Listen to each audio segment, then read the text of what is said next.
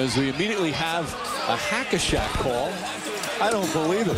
Five seconds in. No, but but that was. Uh, but that's a joke. Yeah.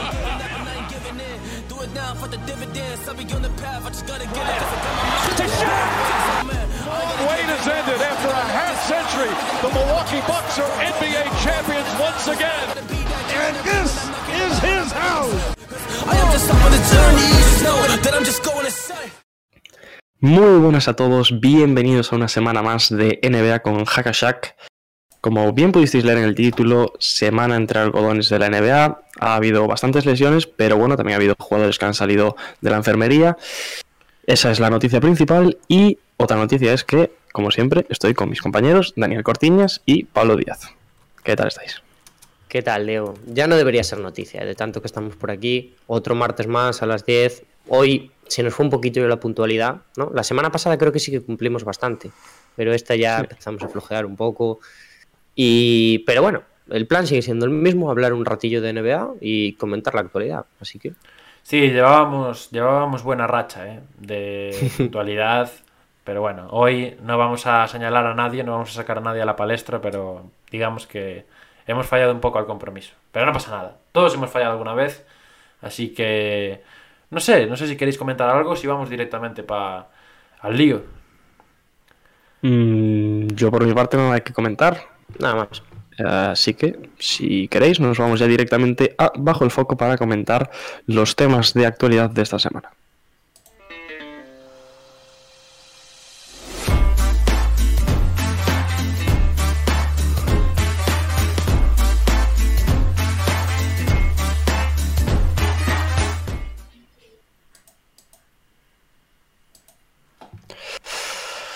Bueno, pues espero que los de Twitch lo estéis viendo en pantalla. Y ese es el equipo supuesto. del que vamos a hablar esta semana. El único equipo esta semana del que vamos a hablar eh, más en profundidad, que son los Utah Jazz. Y antes de nada quería comentaros la tontería del día, que es... eh, no sé vosotros, pero yo siempre bailo cuando ponemos la musiquita. Porque eres el único que la escucha, claro. Eres Sí. el único que la escucha. Entonces, bueno, yo ya de paso aprovecho. Si alguien sabe cómo puedo hacer, que yo soy el que tiene el directo aquí y todo, si alguien sabe cómo puedo escuchar la música para más o menos eh, manejarme, pues que nos lo. O sea, se lo agradeceríamos mucho si nos lo contase. Ya está, ya. Estaría bien, ¿no? Intervención finalizada. Pues nada, tonterías aparte, vamos a hablar de los Utah Jazz. Alguien que, que le apetezca Ah, Dani, Dani, que está muy un callado. poquito. Venga, Dani. Sí, pues como decía Diego, hoy solo tenemos un equipo porque, eh, bueno, el resto de temas van a copar un poco esta sección, pero mm, vamos a traer a los jazz porque no los habíamos traído ah, hasta el momento y creemos que es buen momento. Mm, esta semana, a pesar de, bueno, están terceros ahora mismo, 3-1, tres victorias, una derrota esta semana, han jugado cuatro partiditos, uno contra Thunder que se llevaron la victoria, un back-to-back contra Nueva Orleans donde sí que se dejaron un partido, el primero, y ya contra los Portland Trail Blazers de Diego volvieron a ganar. Las Bueno, estrellas, pues. Claro, y iba a decir, cabe destacar que ese- esa derrota es con Game Winner de Devonte Graham. Un triple ahí complicado, que quiero decir, que podría haberse salido y era un 4-0 de semana. Sí, sí, sí. Pero Sí, bueno, sí, es, es imperdonable esa derrota, ¿eh? Ya, un poco sí, un poco sí. Continúa. Sí, Dani, por continúa. contexto, sí. Por contexto, sí. Eh, iba a decir que, obviamente, la, la estrella sigue siendo el mismo de siempre, a pesar de que había quizás pronósticos de que iba a estar jugando una mejor temporada. De momento lo está haciendo bien, le está costando un poquito a nivel de, de anotación, bueno, de porcentajes, pero Donovan Mitchell esta semana 20 puntos, 4 rebotes, 5,8 asistencias, 1,8 robos. Rudy Gobert sigue siendo imponente en la pintura, 12,8 puntos, 12,8 rebotes, 2,8 tapones y un 72% en tiros de campo, que está bastante bien para el grandullón. Y la noticia yo creo que buena de esta semana es que al revulsivo de turno, que le estaba costando un poquito anotar de 3 por porcentajes, esta semana ha despertado y ha promediado 17,3 puntos por partido, 4 rebotes, un 51,9% en el tiro de 3 y sumando para su equipo un 11,3 en el más menos. Mm, curioso el, el tema de Mitchell, sobre todo, ¿no? Que es quizás, bueno, A ver, Utah ha tenido un buen año hasta ahora. Tampoco es que haya empezado el curso renqueante, por así decirlo. Pero es como que está un poco más flojo. Yo, por lo menos, lo que le he visto este año, mm, no le veo. O sea, se nota que es el, el líder espiritual del equipo, por así decirlo. Pero no le veo con tanta confianza como, como la que venía trayendo hasta ahora. Es que yo Y- creo que se esperaban muchas cosas de él, ¿eh? Y le está costando un poquito. Yo coincido contigo, Pablo, en que no ha empezado nada mal Utah, pero sí que no es ese martillo que nos tenía acostumbrados sobre Ya. todo el año pasado y quizás viene de la Cierto, mano un poco del nivel eh, un poco inferior que está dejando Donovan Mitchell en, en la pista. Puede ser, puede Sí. ser. Es la sensación que me da, como que es más irregular y al final, cuando estás en un equipo como son los Jazz, en el que, por así decirlo, eres, o sea, estás tú solo en el aspecto ofensivo, que eres la, la estrella, la única estrella, pues cuando estás mal como que quedas un poco más en evidencia. O sea, ta- ta- ta- tampoco me sabe bien empezar hablando de Jazz mal por Donovan Mitchell, porque han hecho una semana de 3-1 y están terceros en el oeste en- bueno, en un oeste en el que están, por cierto, los dos mejores equipos de la liga, por delante. O sea que me sabe mal, pero es eh, en general yo pienso en los Jazz y lo primero que se me viene a la mente no son buenas sensaciones. No sé a vosotros. Yo estoy contigo, ¿eh? Eh, Sí que es verdad que van terceros, que tienen un muy buen récord, pero mm, comparado sobre todo con lo que vimos el año pasado, me parece que son unos jazz muy a medio gas y en el que varios jugadores, en este caso, por ejemplo, Dani destacaba el papel de Clarkson esta semana, pero no está teniendo un buen año Jordan Clarkson. O sea, las está metiendo porque eh, tiene licencia insistencia. Para ello y tiene minutos también para meter un montón de puntos.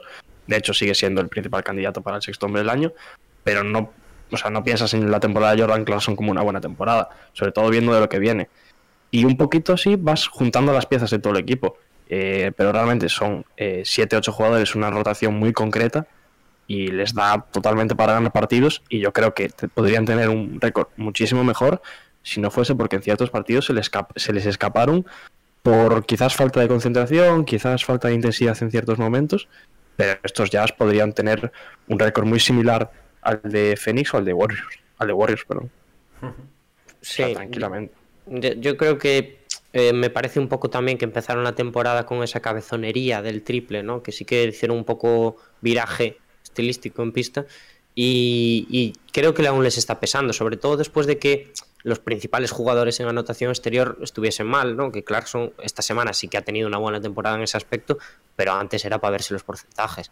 Y ya a mí me parece que todos han bajado un pelín el nivel no nadie de forma mm, sustancial, pero eso hace que esté un pasito más atrás que las bestias eh, que ya comentamos otras semanas, como son los Warriors y los Suns. De hecho, eh, solo hay que ver que el jugador que más puntos anota en Utah son 20 puntos. Esto no va Mitchell, obviamente, pero no es una cifra que digas tú que quizás la asocias más a un jugador, pues a un segunda espada o así en otros equipos, pero es que realmente en Utah 7, 8 jugadores te anotan por encima de los 10. Ya. ya. Yo he de decir que estoy gratamente sorprendido, cuidado con lo que digo, con, con Gobert este año, ¿eh? O sea, no es que haya dado, no es que haya tenido tampoco una evolución en aspectos que no dominaba o algo así, pero es como que mm, como que se nota mucho más su presencia. O sea, sabíamos que estaba ahí, sabíamos de lo que era capaz, pero quizás ante esta ante este bloqueo ofensivo, ante estos problemas en ataque, como que se, ahora se está valorando, se está notando mucho más lo que aporta debajo del aro. Y, y yo lo noto, es como que lo noto más involucrado en los partidos. Eh, ves que muchas veces más mm, el balón pasa por sus manos, que le buscan más dentro, no sé. Es, quizás son sensaciones esto solo, ¿eh? pero es la, lo, que notó, me, ¿eh? lo que me transmite, sí. Ayer se notó, decía. Sí, sí, sí. Lo sabes bien tú, ¿no, Diego? Hombre, nos metió 21 puntos, Gobert. Por favor. Habría que ver los, los promedios de temporada, pero de, 20 de 21 no son seguros los puntos. No. Eh, otro jugador, bueno, dos jugadores que me van un poco de la mano. Eh, Conley por un lado y Rudy Gay por otro. Que son más jugadores. Eh, Conley tiene mucho más nombre, pero realmente son más jugadores asociados a, una, eh, a un rol concreto. Y que para mí son dos piezas fundamentales, junto obviamente Bogdanovich y Joe Ingles, que van a hacer que estos Utah Jazz eh, tengan esas posibilidades de campeonato que pueden tener en un futuro. pero que son también jugadores que les mantienen en muchos partidos. Sí, a ver, a mí me parece un... O sea, es verdad que son distintos, pero eh, Conley parece ya que desde hace tiempo es como un poco el timón de los Jazz, a pesar de que Donovan Mitchell es la estrella, y Rudy Gay viene a cubrir esa necesidad de pasar a un quinteto pequeño en cualquier momento, ¿no? Entonces, yo creo que aún necesita un poquillo más de ajuste eh, en la plantilla, que los Jazz sí que tienen que mover un poco la rotación, pero, pero bueno, hay tiempo para ello.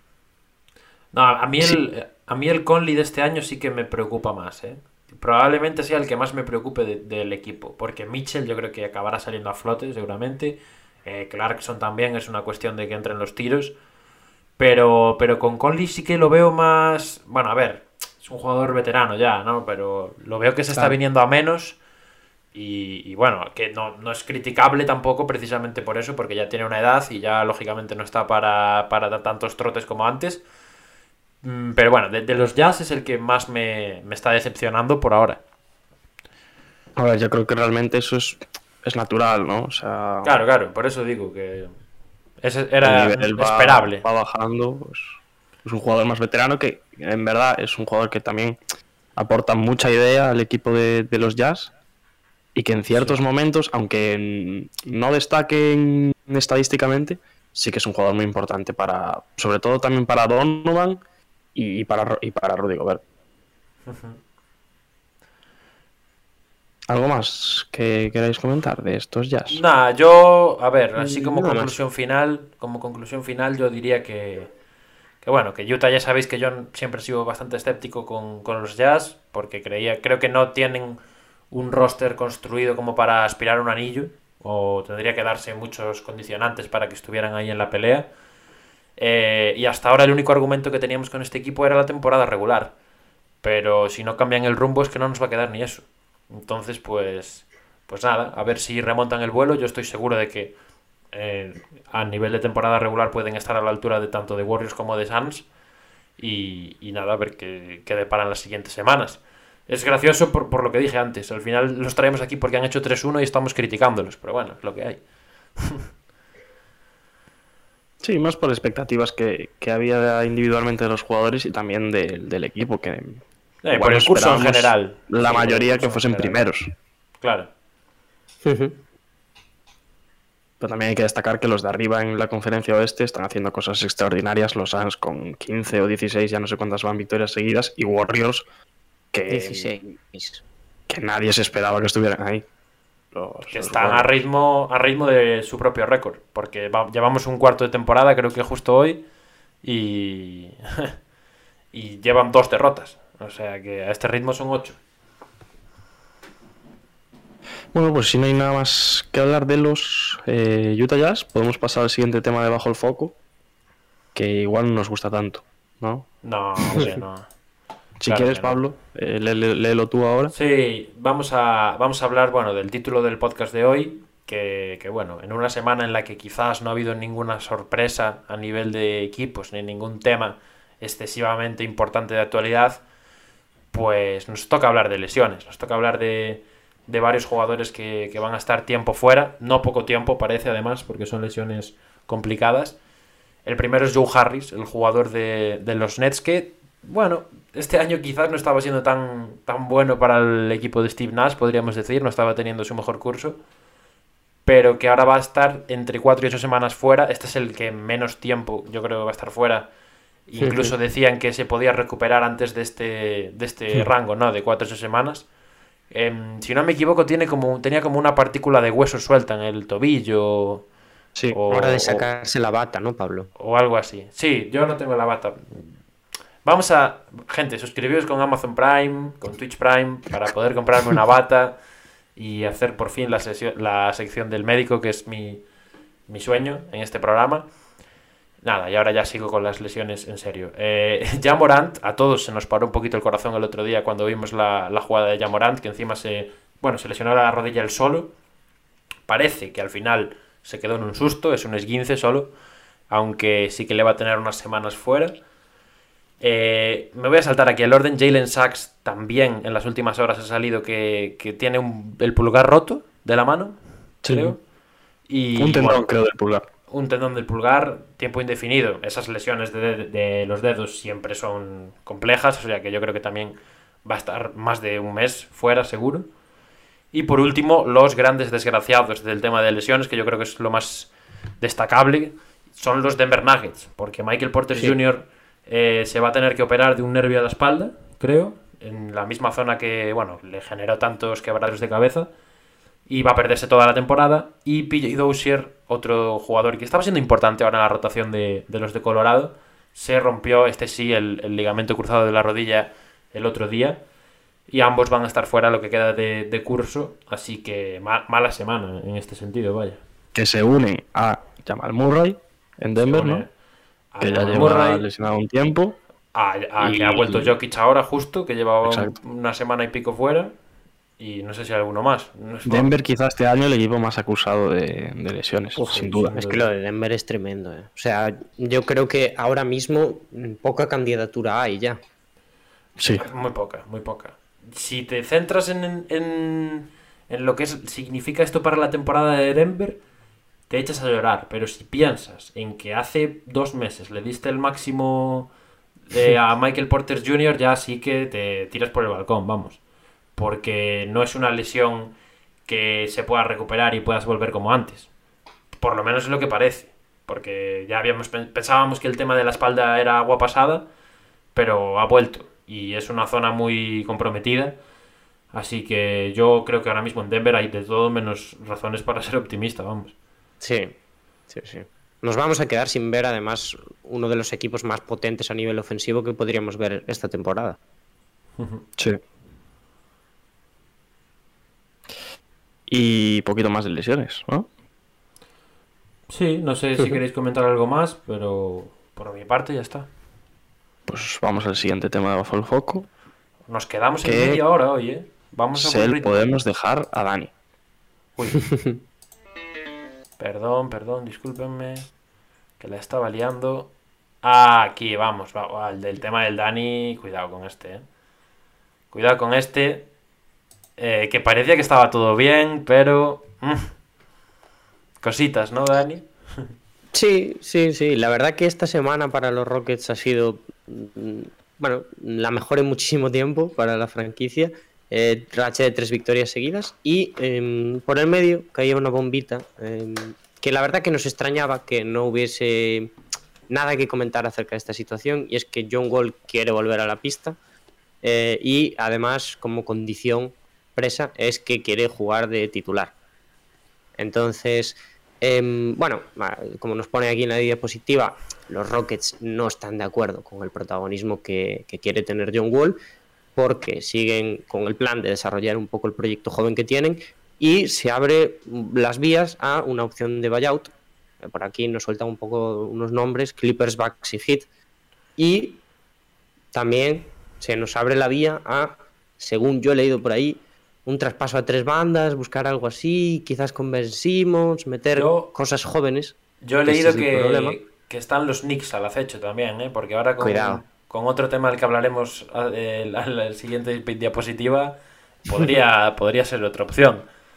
Eh, Sí. No sé qué os parece este tema. Yo, bueno, voy a dejar que hable Dani primero, que es el, el, el afectado. A ver, em, yo a- me parece una situación bastante rara, la verdad.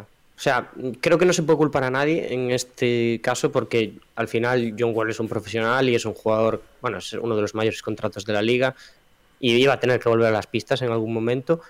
Eh, yo le estoy súper agradecido por lo que ha hecho por los Rockets porque em, a pesar de que llegó aquí y sí, es un contrato tóxico y demás, cómo se ha portado con, con los chavales, pues ha sido mm, todo lo que tenía que hacer.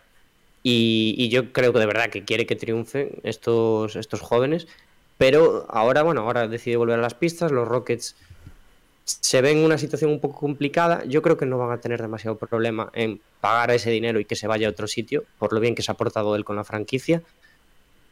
Mm, Pero yo intentaría renegociar un poquillo ¿no? esas condiciones de John Wall y mantenerlo en el equipo porque creo que puede aportar también en pista.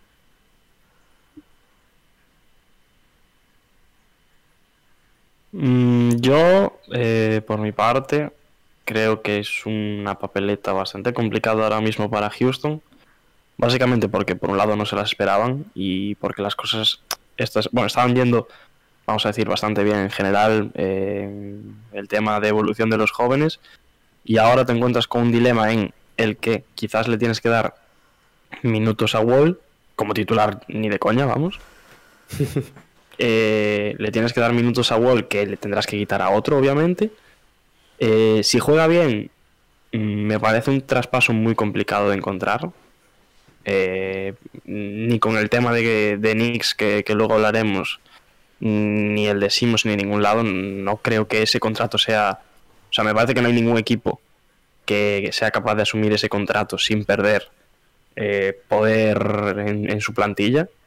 No, pero yo no estoy de acuerdo. ¿eh? Yo creo que, por ejemplo, con Simmons, si metes gente joven, el, el traspaso me parece bastante atractivo. Otra cosa es que yo, yo a quiera sacrificar claro, gente joven. Claro, ni a ti ni a Por eso. Daryl Mori. Yo creo que eso Es no que interesa a ninguno de los dos. Yo creo que no gana ninguno. O sea, Sixers quiere tampoco. ganar y Rockets quiere gente joven. Eh, para que se vaya Wall tiene que, tienes que meter a alguien más.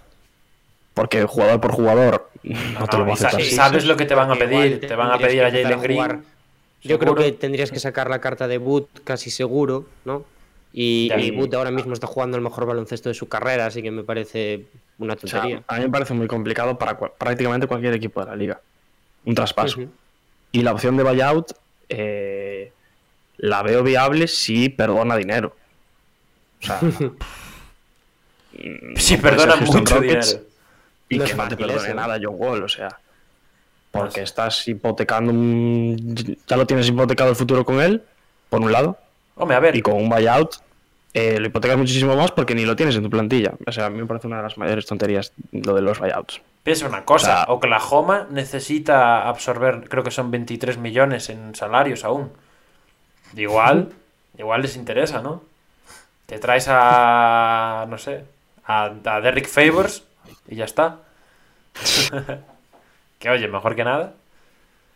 No sé, eh, a mí la verdad me sorprende mucho porque parecía que hasta ahora la, bueno, la relación entre la gerencia y la franquicia con el jugador era bastante am- amigable, amistosa, ¿no? Era como muy cordial. Parecía No, que había... es. Sí, pero esto ya te cambia un poco. Yo creo que esto ya tensa un poco la cuerda. Sí, Eh, pero no, no, no puedes creo, eh. a él, realmente. No, no, puedes. no culpo a nadie, yo no culpo a nadie, pero al final es cuando ya hay desacuerdos en estos temas, no digo que sea una mala situación ahora o que sea incómoda, pero ya no es lo mismo, ¿sabes? Y hasta ahora me, me, me gustaba mucho el rol que estaba teniendo John Wall en Houston porque creo que había sabido ser generoso con la franquicia y entender el, el camino que quería tomar. Pero, pero bueno, esto ahora lo complica un poco más y, y a largo plazo yo creo que estaba claro que algo así iba a pasar. Mm, no sé, yo creo que, que puede ser un jugador interesante para, para los Rockets. Yo intentaría quedármelo como Dani, porque creo que aporta muchísimo en un equipo en desarrollo como este. Eh, y le daría minutos sin duda además, porque se nota que el equipo, por mucho que esté tanqueando, necesita un poco de orden en la pista, por lo menos desde mi punto de vista, vamos.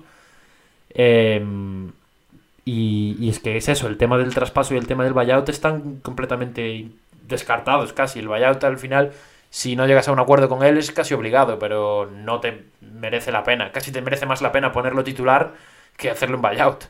¿Sabes? A eso me, a eso me refiero.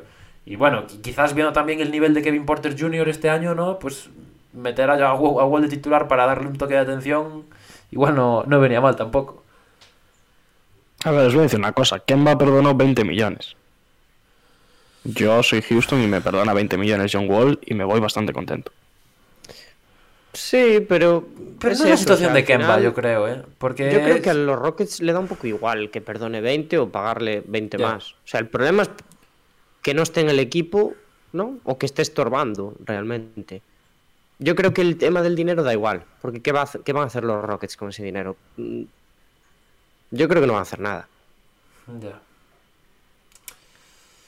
No sé, Ya, a mí pero- me, no me parece una eh, situación como otras para un buyout.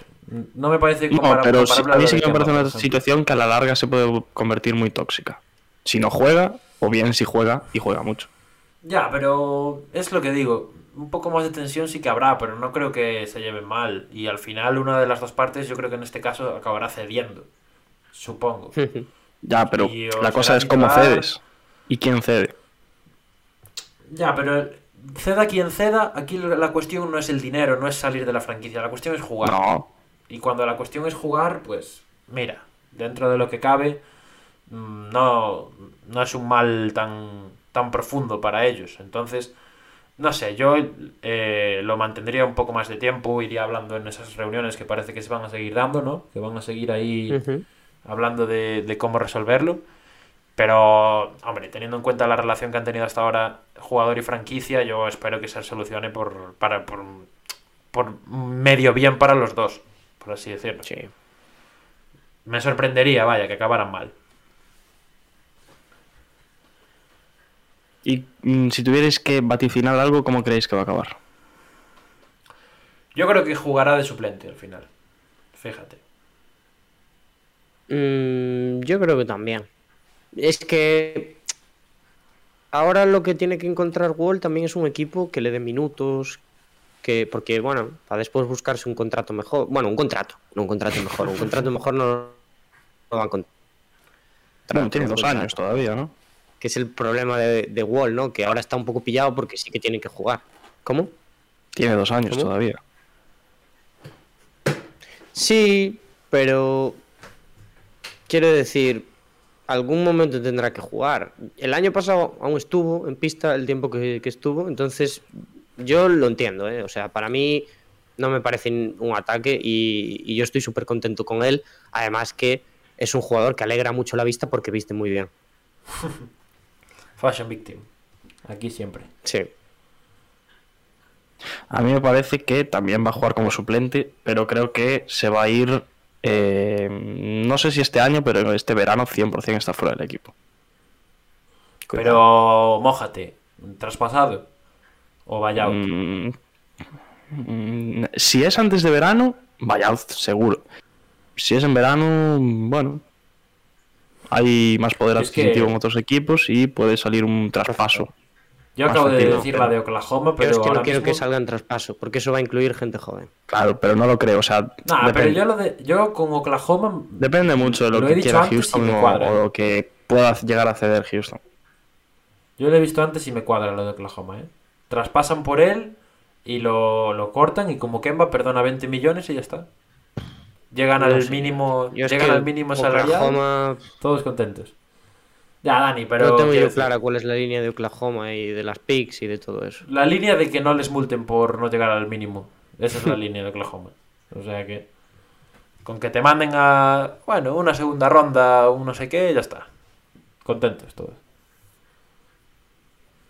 Bueno, pues poquito más de Wall. Nos vamos, si queréis, ya al último tema de, de Bajo el Foco. Que se divide en unos señor. cuantos temas. A su vez. Qué guapo hemos puesto al Tito Shams ahí, eh. Vaya fotón. Lo- Para los que no lo estáis viendo, tenemos a Shams en pantalla con traje bien elegante y con gafitas de sol mirando ahí las últimas noticias de. No sé, de los hermanos de Jokic, ¿no? De Tuiteando de los- noticias. Sí, viendo ahí cómo se fue de fiesta Jokic por Miami después de padrear ayer.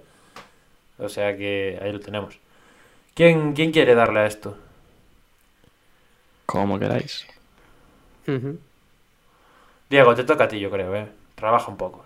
Vale, pues empezamos con que eh, una bomba, entre comillas, de esta semana, que Kemba Walker estará fuera de la rotación de los Knicks indefinidamente y su lugar lo ocupará Alec Barks, eso es lo que se sabe de momento. Y ya, bueno, han empezado a salir cositas, ¿no? No sé si Sí, alguien las vamos- quiere comentar, si no las comento Vamos, yo. vamos tema por tema, ¿no? Vamos uno a uno. No, sí, el de Kemba me refiero. Claro. Mm. Eh, no por justificado deja de ser sorprendente. O sea, porque Kemba es un jugador que al final tiene caché en esta liga, ¿no? Que tiene un nombre pues que se ha forjado. A ver, estamos hablando del uno de los máximos, de los mejores de la historia de Charlotte. Y, y que bueno, a mí me, me, me Bueno, y sorprende, que vaya. realmente fu- fue el fichaje estrella de los Knicks este verano. Claro, claro, Sí. a mí me sorprende. Sí, sí. Yo era de los que estaba en la, en la línea de que Kemba este año se iba a salir, que iba a tener todo su espacio para desarrollarse, bueno, para desarrollarse, para volver a lo que fue.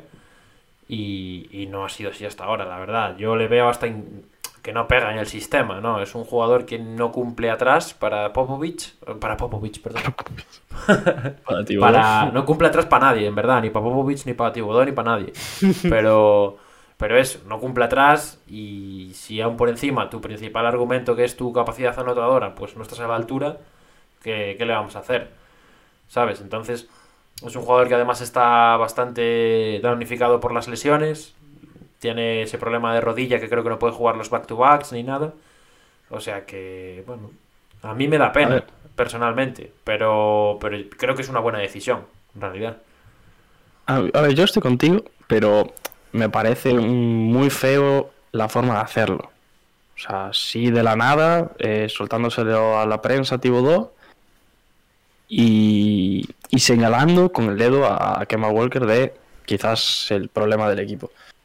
Que no digo que no, que no sea uno de los problemas Kemba Walker este año y además justo aprovechando su peor semana de, de todo el curso o su peor racha de partidos, que fue esta última. Eh, y, y bueno, y el motivo principal, no sé si coincidéis conmigo, es para intentar que Julius Randle vuelva o se acerque al nivel del año pasado. Yo es el único motivo por el que veo que se saca Kemba Walker de la rotación, aparte de que coincido con Pablo también en ese sentido de que no encaja muy bien o no está encajando de momento en la filosofía que, tiene Thibodeau y el estilo que quiere implantar Thibodeau para estos Knicks. Yo creo que, que sigue, sigue siendo una posición, no sé, que parece que está maldita en los Knicks, ¿no? Porque el año pasado costó mucho encontrar a alguien que, con el que Thibodeau estuviese contento en ese quinteto inicial y al final el importante ahí acabó siendo Rose desde el banquillo, eh, y porque después llega también. Y este año sí que parecía que iba a ser Kemba y, a pesar de que, por ejemplo, mm, hombre, aporta algo muchísimo, bueno, mucho más distinto a- al amigo Elfrid Payton, eh, pues se está quedando corto, ¿no? Por así decirlo. Yo creo que con Kemba pesan más las expectativas también que otra cosa.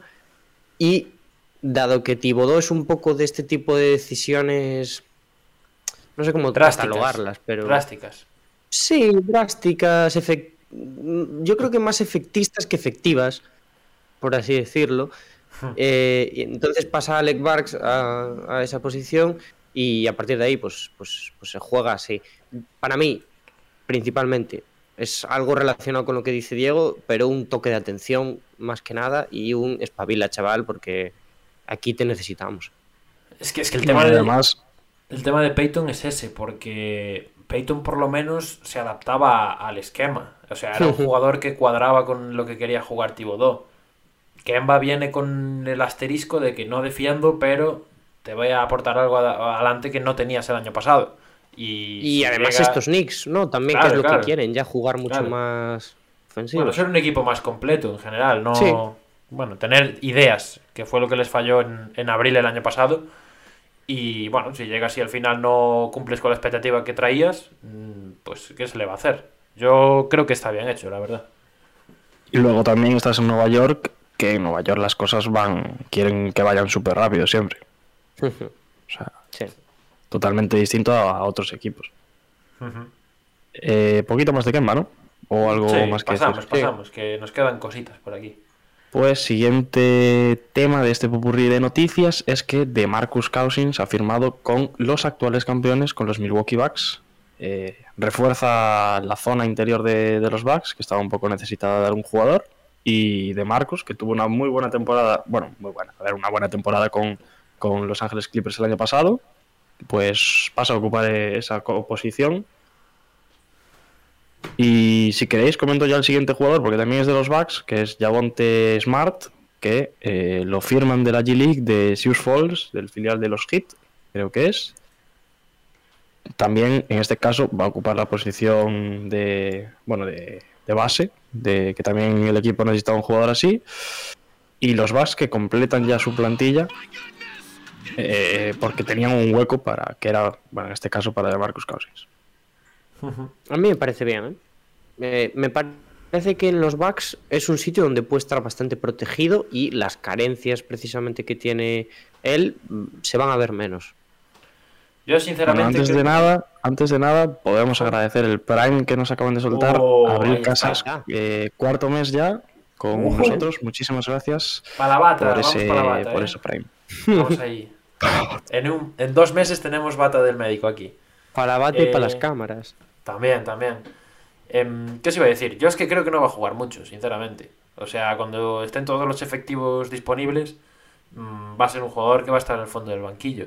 Yo creo que eh, siempre se busca eh, sus minutos. Mm, Sí, pero no lo estuvo ni en los Clippers de forma regular. Bueno. no lo Pero estuvo bueno, de forma regular. Para tenerlos de forma Pero realmente la producción que tuvo el año pasado en Clippers para lo que jugaba, Pero es que jugó muy Vamos, poco. o- ojalá. Pero en, en defensa es un, es un agujero. Sí, es un agujero. Por Por, eso ejemplo- creo que los Bucks es un buen sitio también para él. ¿eh? Ya, pero no. Ahora creo que va a jugar. Porque, bueno, Brook López se está complicando lo suyo. eh, ha habido muchas lesiones en los puestos interiores. Ahora yo creo que puede tener su importancia, pero una vez esté todo el plantel disponible, me da que no va a jugar mucho. O como, como recurso, quizás en algún partido en el que necesites abrir la cancha, que es lo que mejor sabe hacer Cousins ahora, pues sí que te puede servir. Pero más allá de eso, yo no le veo, no le veo jugando de, de manera regular ni de manera productiva, sí, porque al final siempre produce algo Cousins, ¿no? Es un jugador que, que aprovecha bastante sus minutos y, y además está el factor de que le falla la cabecita a veces. Entonces, ¿hasta qué punto te conviene arriesgarte con él? Pues no lo sé. Yo creo que es Nah, a una... mí me parece que los Bucks no arriesgan nada con DeMarcus Cousins. O sea, si les sale bien, entre comillas, pues va a ser un jugador que pueda entrar en la rotación perfectamente. Y si le sale mal, adiós. Porque es un No contrato sé. no, garantizado Yo no- y nada. Yo no estoy del La todo... gente libre otra vez, esta o sea. A mí sí, a mí me parece muy correcto. No lo veo ya... Además, al po- al viene a cubrir una necesidad ah, actual que tienen los Bucks, así que a mí me parece buena adquisición. Y de Javonte Smart, pues mm, no os voy a hablar porque no sé quién es. Sinceramente, yo no sé, no sabía ni que habían fichado a Javonte Smart, la verdad. He visto Yo esa foto y he dicho, ¿esto qué es? Nada, un saludo a Javonte Smart, seguramente nos está viendo ahora. Y perdón por la falta de respeto, pero yo no tenía ni idea de quién era, entonces pues... Que se deje un Prime y ya vamos a. Sí, sí, sí. Y el siguiente tema mola, ¿eh? Cuidado con este, ¿eh? Con Enes Kanter, Freedom. Con Mahatma Gandhi, el Mahatma Gandhi de la NBA, este hombre, ¿eh? Que vino a liberarnos a todos de la tiranía del LeBron James. Madre mía. Ahora no sé si visteis que también criticó a Michael Jordan. A ver, No. eh, ¿qué te Sí, dijo, decir? bueno. Yo creo Bueno, que se eh, está yendo un poco la flapa, ¿eh? Alejandro? Algo, de, algo del sí, el era tema algo del del, activismo y así, ¿eh? era algo Yo del tema de las zapatillas, ¿no? Del...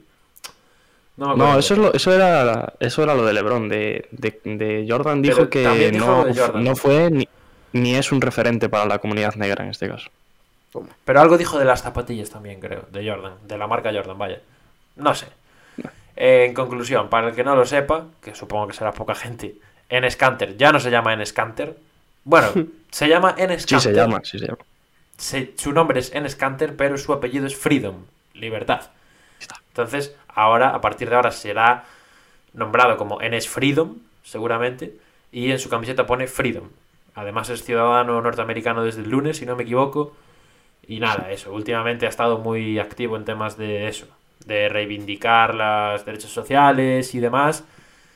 Pero bueno, yo, sinceramente, puedes estar más o menos de acuerdo con sus ideales o con lo que defiende, pero al, al tío se le está yendo un poco.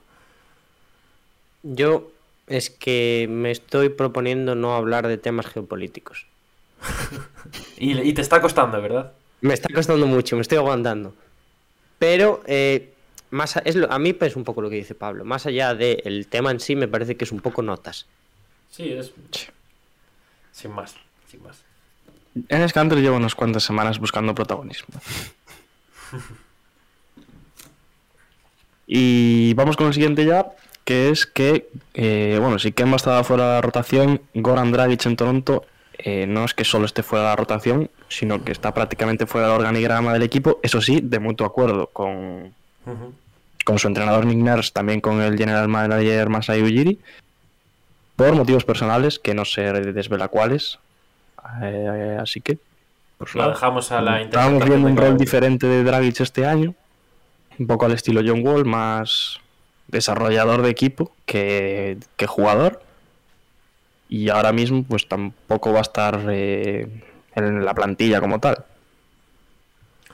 Hombre, yo A creo saber que, lo que le pasa. es el penúltimo paso, ¿no? En la, en la franquicia acabará saliendo seguramente, sin poner en duda el motivo personal que sea, que además los Raptors sacaron un comunicado en el que, bueno, especifica que les pidió permiso para volver a casa, que se va a seguir entrenando en casa, que no es cualquier sí. tontería, que no es cualquier tontería.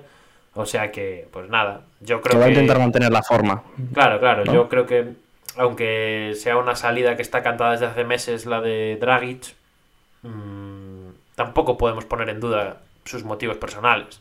O sea, que Claro, poco claro. más, po- por mi parte, No. poco más que decir de esto. Sí, para mí acelera un poquito el proceso de Dragic. O sea, yo pensaba que iba a ser mucho más rápido en un principio, cuando meses atrás el propio jugador dijo que no quería estar en el equipo, pero eh, lo mismo que dice Pablo, o sea, no hay ninguna duda de los problemas que pueda tener, y pero está claro que iba a salir y ahora pues esto pues, lo hace más rápido, simplemente. Y último tema ya, el regreso, en este caso de Clay Thompson, Chan, chan. que ya se va Cuidado. acercando al, al equipo de los Warriors, pero primero va a pasar por la G-League. Veremos si juega algún partido, pero ha sido asignado al, al- filial de, de los Warriors en la G-League. Y relacionado también con el regreso de, de Clay Thompson, pues vamos a hablar un poco también de otros jugadores que regresan esta semana, como Evan Mobley, que ha regresado, eh, los jugadores de los Sixers, Joel Embiid y, y Tobias Harris, que ya eh, forman parte de la rotación, eh, Jokic que se comentó antes y también varios jugadores pues que van saliendo de la enfermería como os comentaba al inicio del directo. No sé si que queréis comentar algo de, de Clay Thompson en concreto. Nah, yo, yo de lo de Clay solo quiero decir que no estáis preparados para que vuelva este tío. Eh, leía hoy por la tarde que, bueno, por ahora lo han asignado eso a la- al equipo de G-League y que está entrenando solo por ahora. Y, y no sé a quién le leía que en el entrenamiento de hoy ha metido sus primeros 18 tiros de forma consecutiva. Nah, Entonces, fácil, ¿no? Pan de cada día. Es lo que digo, no estáis preparados para que vuelva. Lo de. Y cuando vuelva Clay, yo creo que. Normalmente sería un tópico, pero aquí la gente está muy acertada cuando lo dice. Y eso. No, no, no estamos preparados para que vuelva este tío. Yo creo que, que va a subir ¿eh? la audiencia de- del filial de los Warriors a partir de ahora. Eso, a ver si juega. Pero la gente va a estar con el ojo puesto. ¿eh? Pues poquito más debajo del foco. Decía Pablo que se nos iba a quedar en media hora, pues fíjate tú al final en lo que Al final. Mima, entre John Wall y Kemba, allí se nos fue. Ahora Estamos en las cifras de siempre al final. Pues dicho esto, vamos a pasar a dar nuestros jugadores de la semana y a ver si, bueno, a ver si cambiamos un poquito con la NBA o repetimos esta semana. Vamos a ver.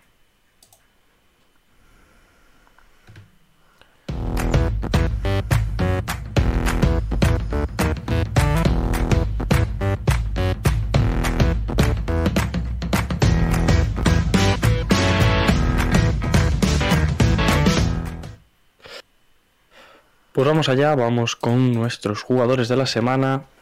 Eh, antes de nada, comentar que la NBA eh, ha seleccionado en el oeste a Devin Booker y en el este a Trey Young. Y nosotros, para variar un poquito, eh, vamos a ir por el oeste y ¿a quién hemos seleccionado?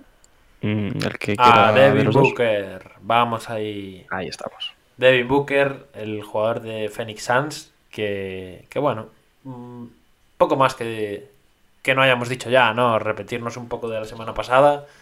Eh, los Suns siguen lanzados, esta semana han hecho 3-0. Siguen, o sea, lógicamente llevan una racha de 16, pues han hecho récord invicto. Y, el bueno de Devin, 32,3 puntos, 3,3 asistencias, 2 rebotes, 55,6% en triples, una barbaridad. Y todo esto, nada, en 35 minutos de juego. Que, que bueno, al final respaldan un poco más la candidatura de estos Suns a, a competir por todo.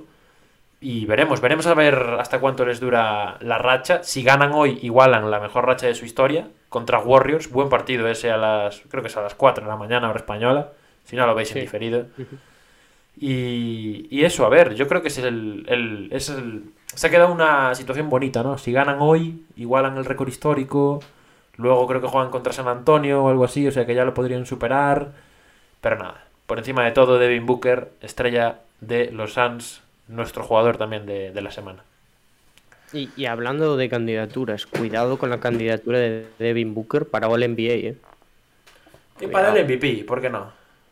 Tómalo. ¿Por qué no? Venga. Se regala, se rifa. y pasándonos ya al este, Dani, ¿a quién hemos seleccionado? Pues vamos a repetir aquí. Trey Young.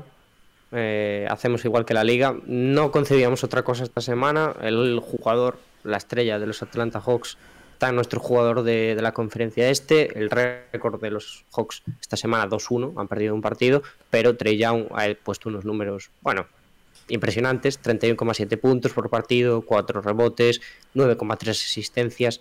60% en tiros de campo, que es una barbaridad, y jugando 32,2 minutos por partido. Ya han despertado estos Hawks, ¿eh? Sí, Ya están aquí. Y Trey, que, que- al que le aburría la temporada regular, ¿no? Pues toma, jugador de la semana. Yo creo esta semana eh, no teníamos opción de variar. O sea, estaba bastante claro. no, no. Sí, sí. Estaba bastante claro. Yo, de hecho, lo tenía muy, muy claro, pero como siempre os pregunté por si acaso y Trabajo en equipo, ole. Ole ahí. unanimidad, ¿eh? Esta semana. Pocas semanas sucede, pero Bien, bien. jaca cordialidad. Pues nada, de nuestros jugadores de la semana nos vamos ahora a tu sección, Pablo. Nos vamos ya directamente a Submarino Morado.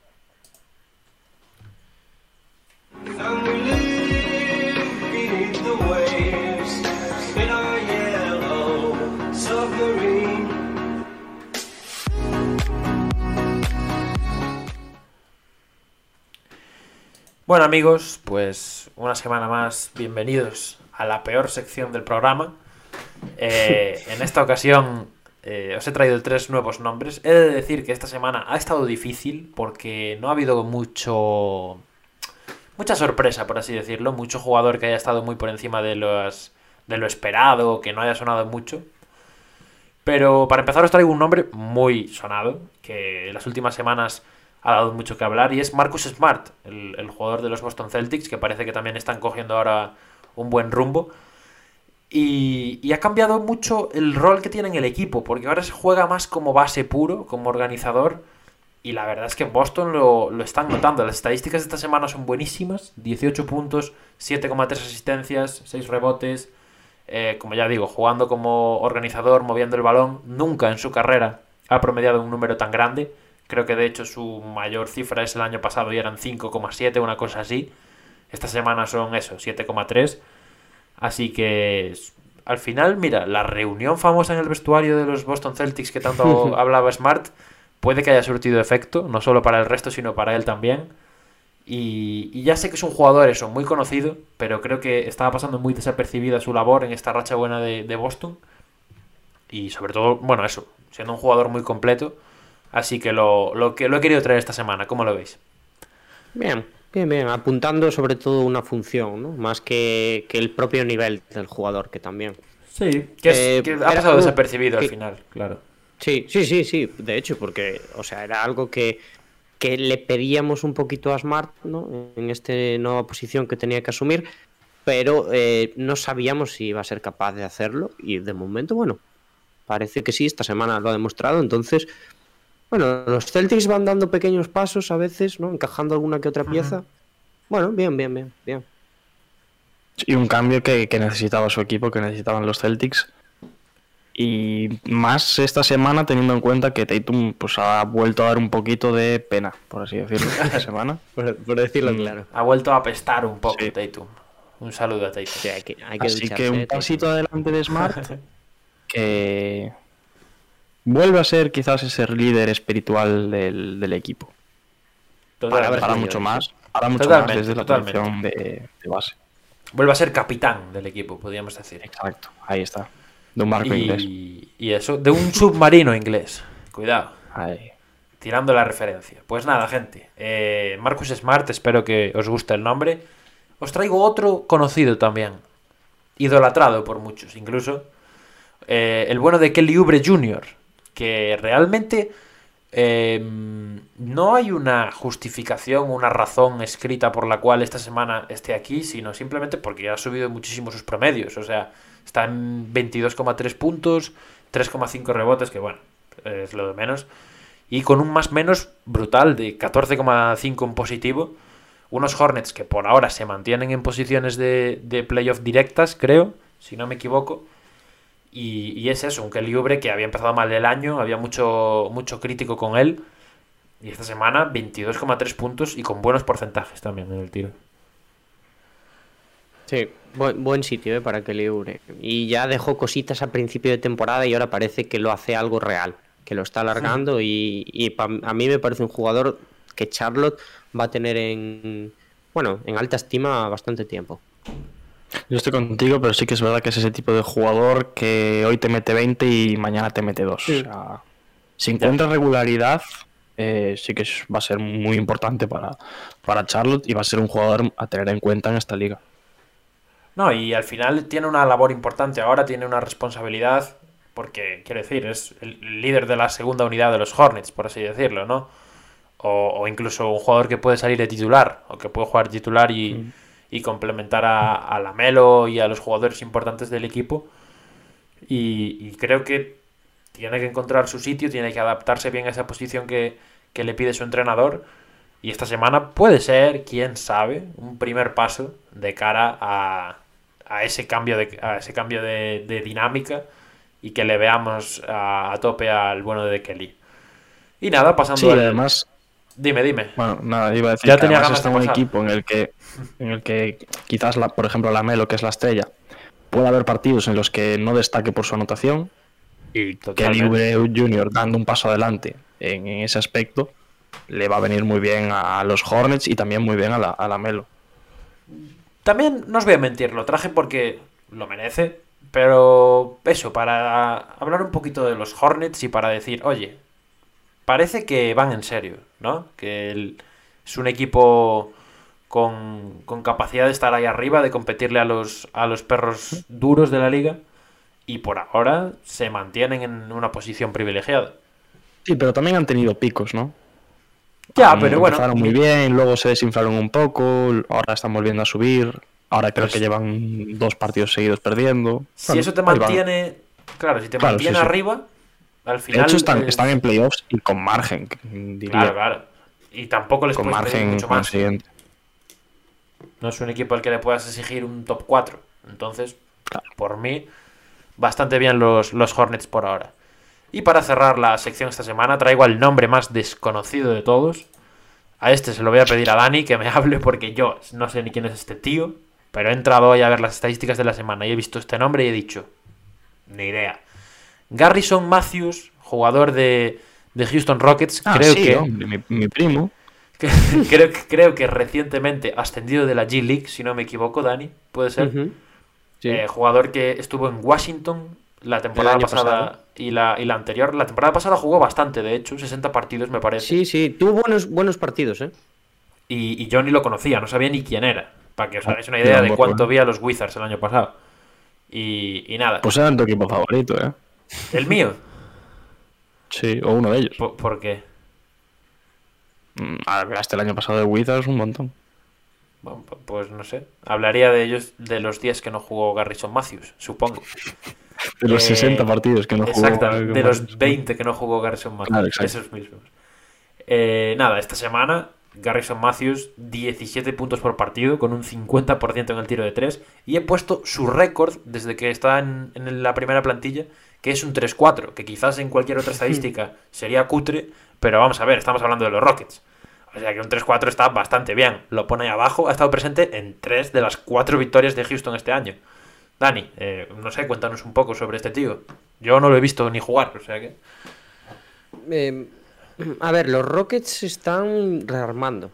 O sea, sí, hubiese sido interesante traerlos esta semana, a pesar de que yo di mi veto. Es decir, yo pulsé el botón rojo y dije, no, no se habla de los Rockets esta semana.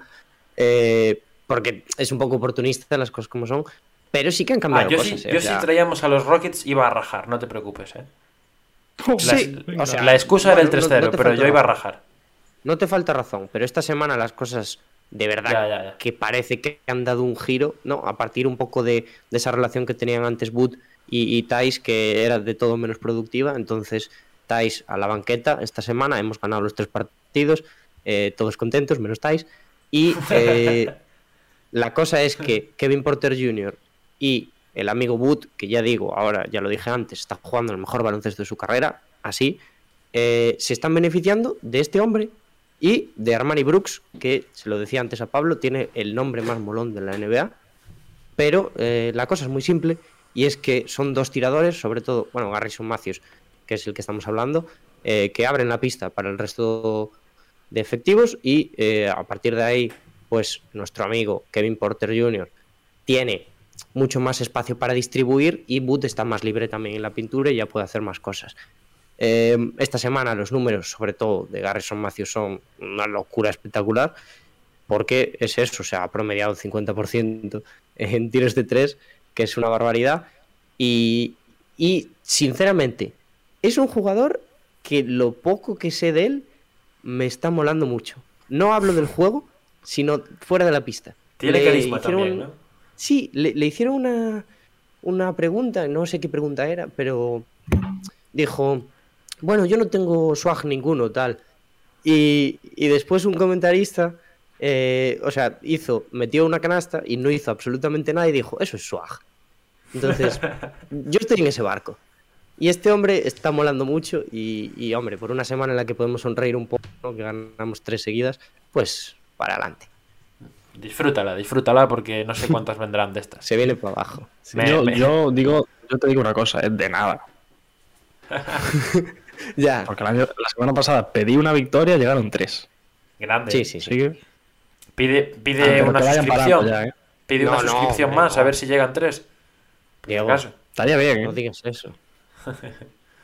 Bueno, pues nada, me alegro de haber acertado con un jugador carismático como parece que es Garrison Matthews. Lo tendremos más, estaremos más pendientes de él desde ahora. Sí. Y nada, con esto acaba el submarino de la sexta semana de NBA. No sé si os ha gustado, si os parece que no he acertado con los jugadores, lo que sea. Y ya cuando queráis, pues pasamos a la siguiente. Sí, ha estado bien. Ha habido mejores, pero. mm, mm, bueno, una línea normal. Diego. Diego es, es el risto de esto conmigo, ¿eh? Siempre me deja la... Nunca está contento. Es que a mí, a mí me. Mira, Garrison, Ma- jugadores como Garrison Matthews son los que me gustan. Si me traes Ya, eso pero- todas las semanas, Pero no te voy a traer aquí siempre tres nombres que no conozca nadie, ¿sabes? no estaría nada mal, ¿eh? Estaría... Podría hacerlo, pero... pff, al final No, los a ver, conoceríamos a, uno, todos. uno me llega. Vale, vale, pues Tienes mi, Lo tendré tienes en mi cuenta. sí. Tienes mi sí. lo tendré en cuenta. Bueno, pues dicho esto, eh, te toca a ti, Dani, es tu turno, así que nos vamos directamente ya al ojo de pop.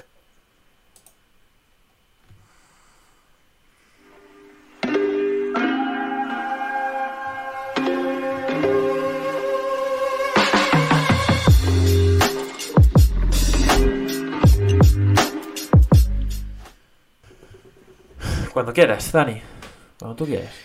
Bueno, señores, pues la semana pasada mm, hablábamos de los Suns mm, y esta semana los Suns se vienen a la pizarra, se, se vienen al ojo de pop y vamos a comentar un poquito qué ha cambiado este año con respecto al pasado, que a mí me parece lo interesante, los ajustes de este nuevo equipo, pero distinto también.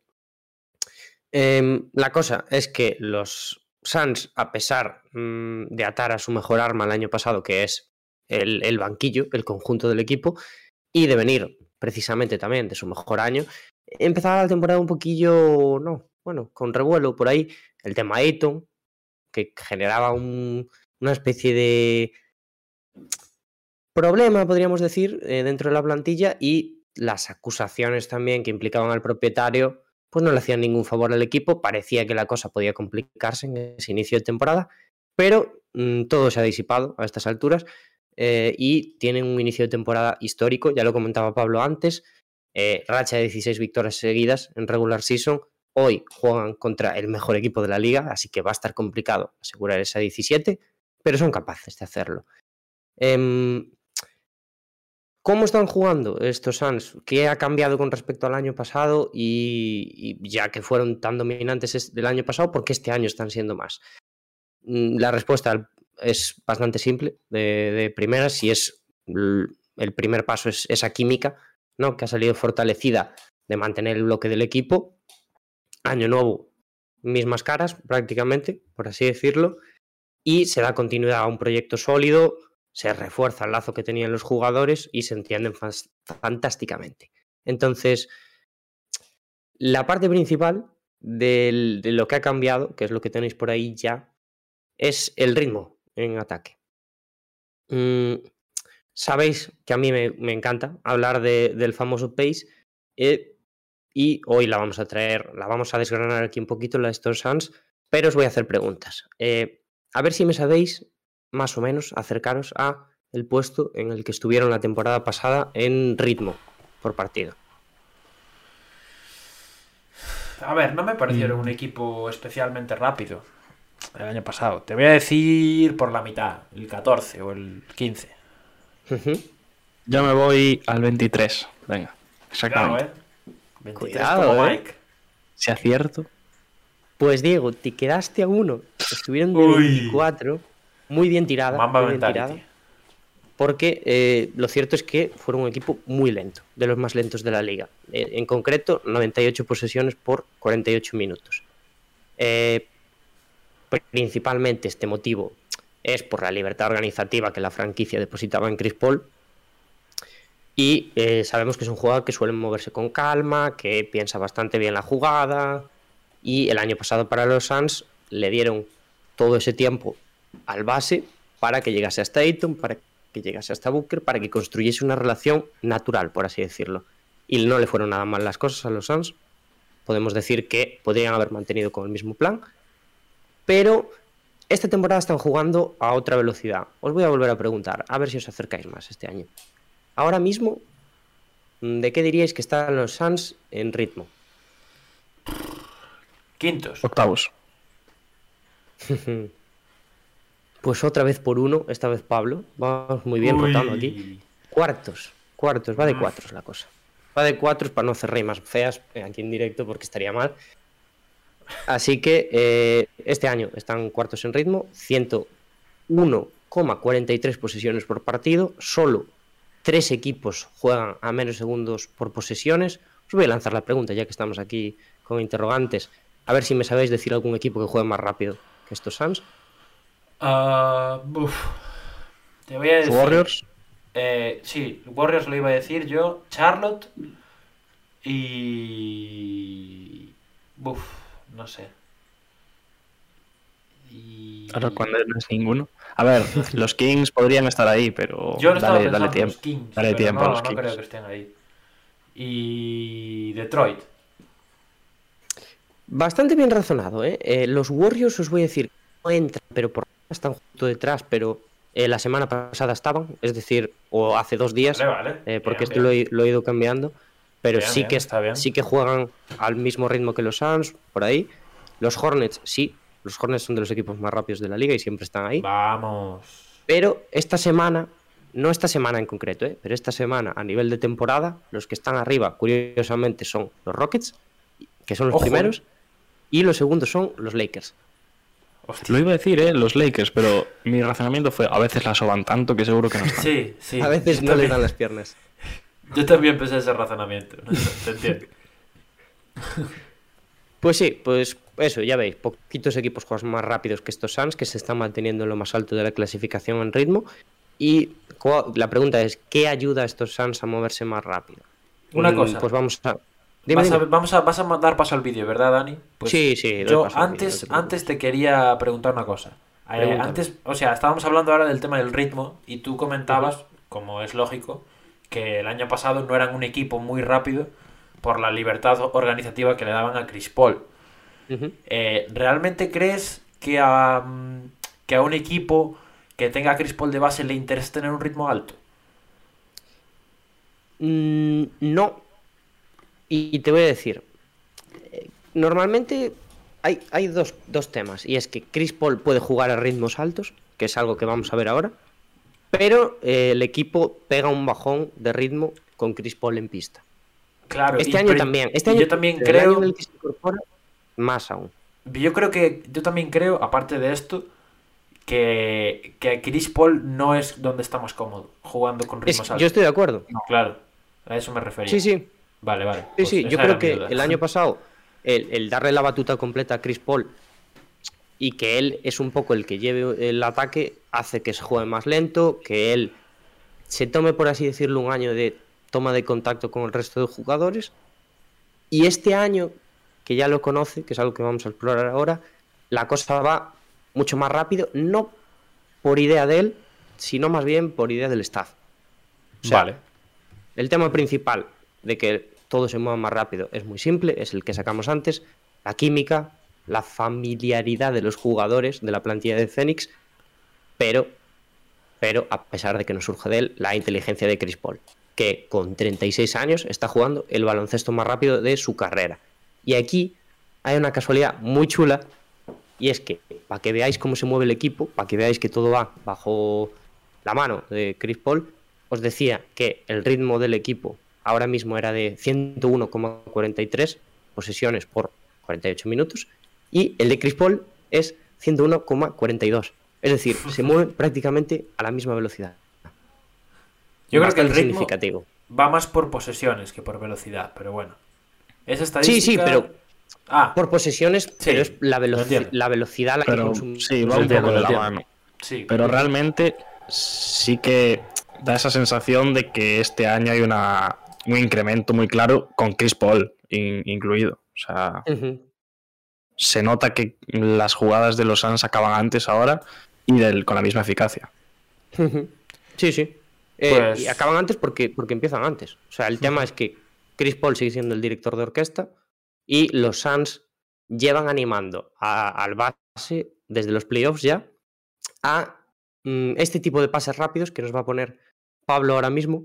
Solo, bueno, solo el primer vídeo, solo hay un vídeo eh, de esta vez, donde vemos cómo se libera de la presión de subir el balón de lado a lado y busca sorprender al rival. Es una jugada que parece muy tonta comentarla así, pero antes lo que veíamos de Chris Paul es que él sube el balón hasta mitad de pista y después ya distribuye y aquí suelta el balón rápido, lo sube otro jugador, después ya vemos que la jugada no va a ningún lado, regresa Chris Paul, se arma todo un poquito mejor, después se acaba en canasta de Booker, un canastón y es una tontería, pero cambia mucho el juego y vemos muchos fast, breaks de Suns también así por esta iniciativa de sacar rápido de se coge el rebote, sacamos rápido, tal.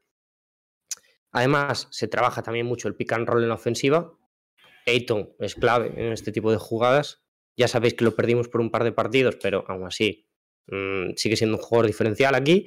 Y yo creo que todo parte de una simplificación del juego de la temporada pasada, pero optimizado, mm, acelerado mm, y eh, yo creo que mm, aquí el bloqueo y continuación que generan ataque mm, hace que las jugadas duren escasos segundos.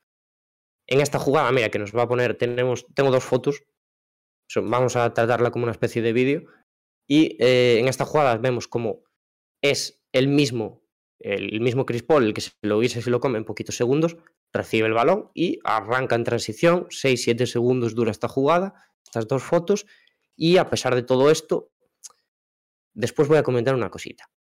Y es que, ya digo, eh, todo nace de que la intención de jugar mucho más rápido, de acelerar el juego, de sorprender a los rivales. Es verdad también que a estos Suns de momento los están atacando por contras más que nada, pero mm, hay una clara intención de llevar esto a un siguiente nivel y de elevar el juego del equipo. Aún así, me estoy eh, quemando ya, tengo ganas de parar de hablar, pero eh, a pesar de todo esto, el equipo, ya digo, es más rápido sin Chris Paul, porque bueno, porque tiene 36 años, porque sigue siendo un base muy pensativo, por así decirlo. Eh, es más rápido mm, porque juega a casi 105 de ritmo, de, de posesiones, pero es más impreciso también cuando el base está sentado en el banquillo.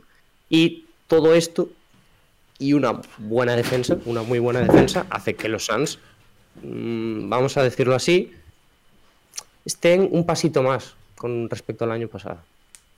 Bien, bien. Otra masterclass, ¿eh? Yo la aplaudo. Encima, el profe ya, Diego, hasta nos responde las preguntas. Esto es Sí, espectacular. por parte. O sea que nada más que decir. A mí quería comentarte, Dani, no sé si te parece que eh, toda esa química, todo ese. mm, Eso que, bueno, han cambiado poco la plantilla, se han añadido pocos jugadores, provoca que sea un equipo con muchos más automatismos a la hora de jugar. Pues sí, sí, sí, es que es eso. Estas jugadas me parecen que son muy automáticas, muy de eh, termina jugada el equipo contrario, chum, suelto balón, suelto balón, suelto balón. Lo decía porque a mí realmente, quitando Warriors, me parece el siguiente equipo en este sentido.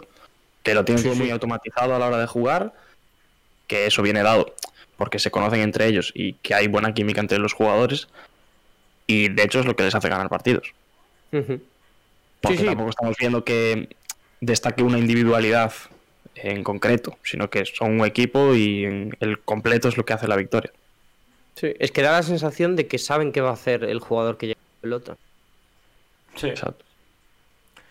Antes de pasar, Sí, sí. Diego, nos pone Jordan por el chat que se ha picado. Ojo. Mm, no sé por qué. Igual no le ha ¿Con gustado Dani? tu pizarra, Dani, ¿eh? Cuidado. Ah, Cuidado, puede eh. ser. A ver, nada, Puede Jordan, ser. pues cu- cuando tengas, eh, cuando puedas nos lo pones ahí y si hay que Yo castigar a Dani... críticas, eh. Sí, si desde hay, que, luego. si hay que castigar a Dani, le, le castigamos al rincón. Bien dicho. Nada, Diego, todo tuyo.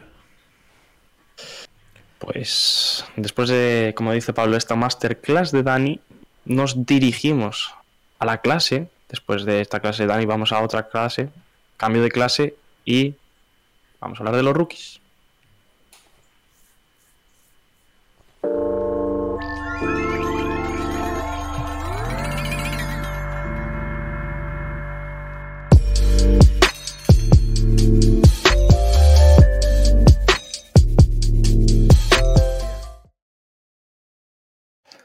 Pues ya lo estaréis viendo en pantalla. Para los que no, os lo comento yo. Vamos a hablar primero de las luces, como siempre.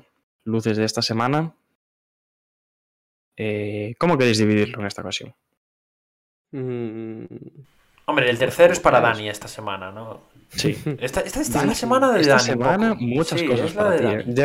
También te digo, Esta también te digo. muchas Navidad adelantada, ¿eh? Ta- También te digo, Navidad adelantada se la merece porque no sé si la volverá a oler en todo el año. Entonces, Claro. le dejamos que la disfrute. No, Pablo, Ahora, no seas es así. verdad, es verdad. Ahora el bajón. Las cosas como son. es- las semanas que viene va a ser durísimo. Claro, claro. Hay Sí. que dejarle disfrutar al chaval. Pero bueno, Bueno. cuando tengáis la primera, estarás contento. Pero mi- mira, ya que estamos eh, discutiendo sobre la tercera, Dani, ¿por qué no empiezas tú con la tercera ya y, de- y que los Venga. oyentes sepan cuál es? Y luego Diego y yo ya nos organizamos. Venga, pues empezamos con la tercera. El tercer mejor rookie de la semana, no el primero, no el segundo, el que recibe las palitas de ping-pong que tenemos por aquí en la imagen, es eh, el hijo pródigo, es Alperen Sengun, que si la semana pasada decía, oye, esta semana, bueno, esta semana no, Alperen Sengun podría estar cualquiera de las semanas Sí. en, en las luces, porque cada vez que entra a la pista en los Rockets eh, lo hace genial, hay mucha gente, sobre todo en Twitter, porque la gente de los Rockets es de ese, ¿cómo decirlo? De ese nicho que le gusta Twitter. Son un Hmm. poco traviesos. eh, están pidiendo que sea titular y con bastantes, con bastantes ganas. Eh, Alperen Sengun es eso. Cada vez que entra en la pista, los Rockets notan su influencia. Y esta semana, 7,3 puntos, 4,3 rebotes, cuat- perdón, 4,3 asistencias, 3 rebotes y 61,5% en tiros de campo. Pero hay que verlo jugar a este tío. Hay que verlo Sí. jugar. Sí, porque realmente semanas como, como esta lleva unas cuantas en cuanto a estadísticas, pero lo importante en Sengun son las sensaciones que deja en cancha.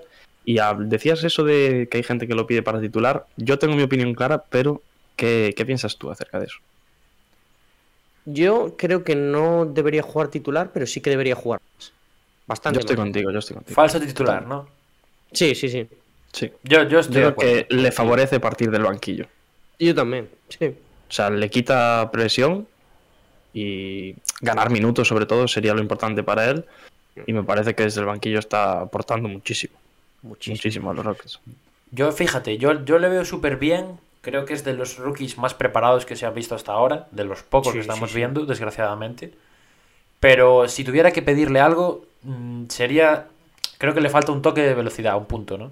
Es como que a veces va- es un poco más lento gestualmente de lo que, de lo que, bueno, de lo que se exigiría, aunque no me parece un problema porque creo que lo solventa bien con sus, con sus virtudes, que son Es muchísimas. que mola mucho, ¿no? También Claro, que vaya a cámara claro. lenta. Es una cosa que. No, pero es cámara y eso se, se va ganando poco a poco. Claro, y lo digo, lo digo como defecto, pero no es algo que esté acarreando hasta ahora. No, No es algo que, que digas, joe, si fuera más rápido estaría jugando mucho mejor. No, yo creo que por ahora lo está gestionando bien y seguramente mejor en ese aspecto. Así que nada, ya te digo, para mí Sengun por ahora es de mis favoritos este año. Lento y- pero seguro, se podría Sí. decir. Y entra aquí por una vez, por una vez, sí. Bueno, pues ya que estamos, Diego, mira, me voy a tomar la justicia por mi parte y voy a escoger yo a otro de los dos que nos quedan. Vale, venga. Y, y voy a escoger a uno que repite, que es Franz Wagner. Bueno, los dos que quedan repiten, pero al que ponemos on fire esta semana es a Franz Wagner, que, que ya lo hemos dicho un par de veces, ¿no? Que nos sigue sorprendiendo, no esperábamos un rendimiento tan, tan instantáneo por su parte. Esta semana lo tenemos on fire a él porque digamos que ha explotado de alguna forma en anotación, ¿no? 17,5 puntos, 6,5 rebotes, 4,3 asistencias, un más menos positivo de 0,8, que teniendo en cuenta que Orlando ha hecho 0,4 esta semana, pues está bastante bien tener un más menos positivo. Y, eso, con un partido de 27 puntos, creo, ayer contra Filadelfia, con actuaciones muy, muy, muy serias por, por su parte. Eh, para mí es la gran sorpresa hasta ahora de la camada, por, porque esté a este nivel tan pronto. De hecho, a mí me parece uno de los candidatos al rookie de año. Sí, de este sí, año. sí. Bueno, O no, sea, no vamos a. con eso. Sin duda alguna. Cuidado con No eso. vamos a tirar mucho la, la, la de la Es piedra, verdad, es verdad. porque después se Me viene, acabo, de, me acabo de dar cuenta ahora. se viene algo después que ya escuchará la gente que tiene que ver con eso. No, pero bueno, eh, me parece uno de los tops ahora mismo de, de este, de esta clase de, rookies. Y sin duda, no solo esta semana, sino su temporada.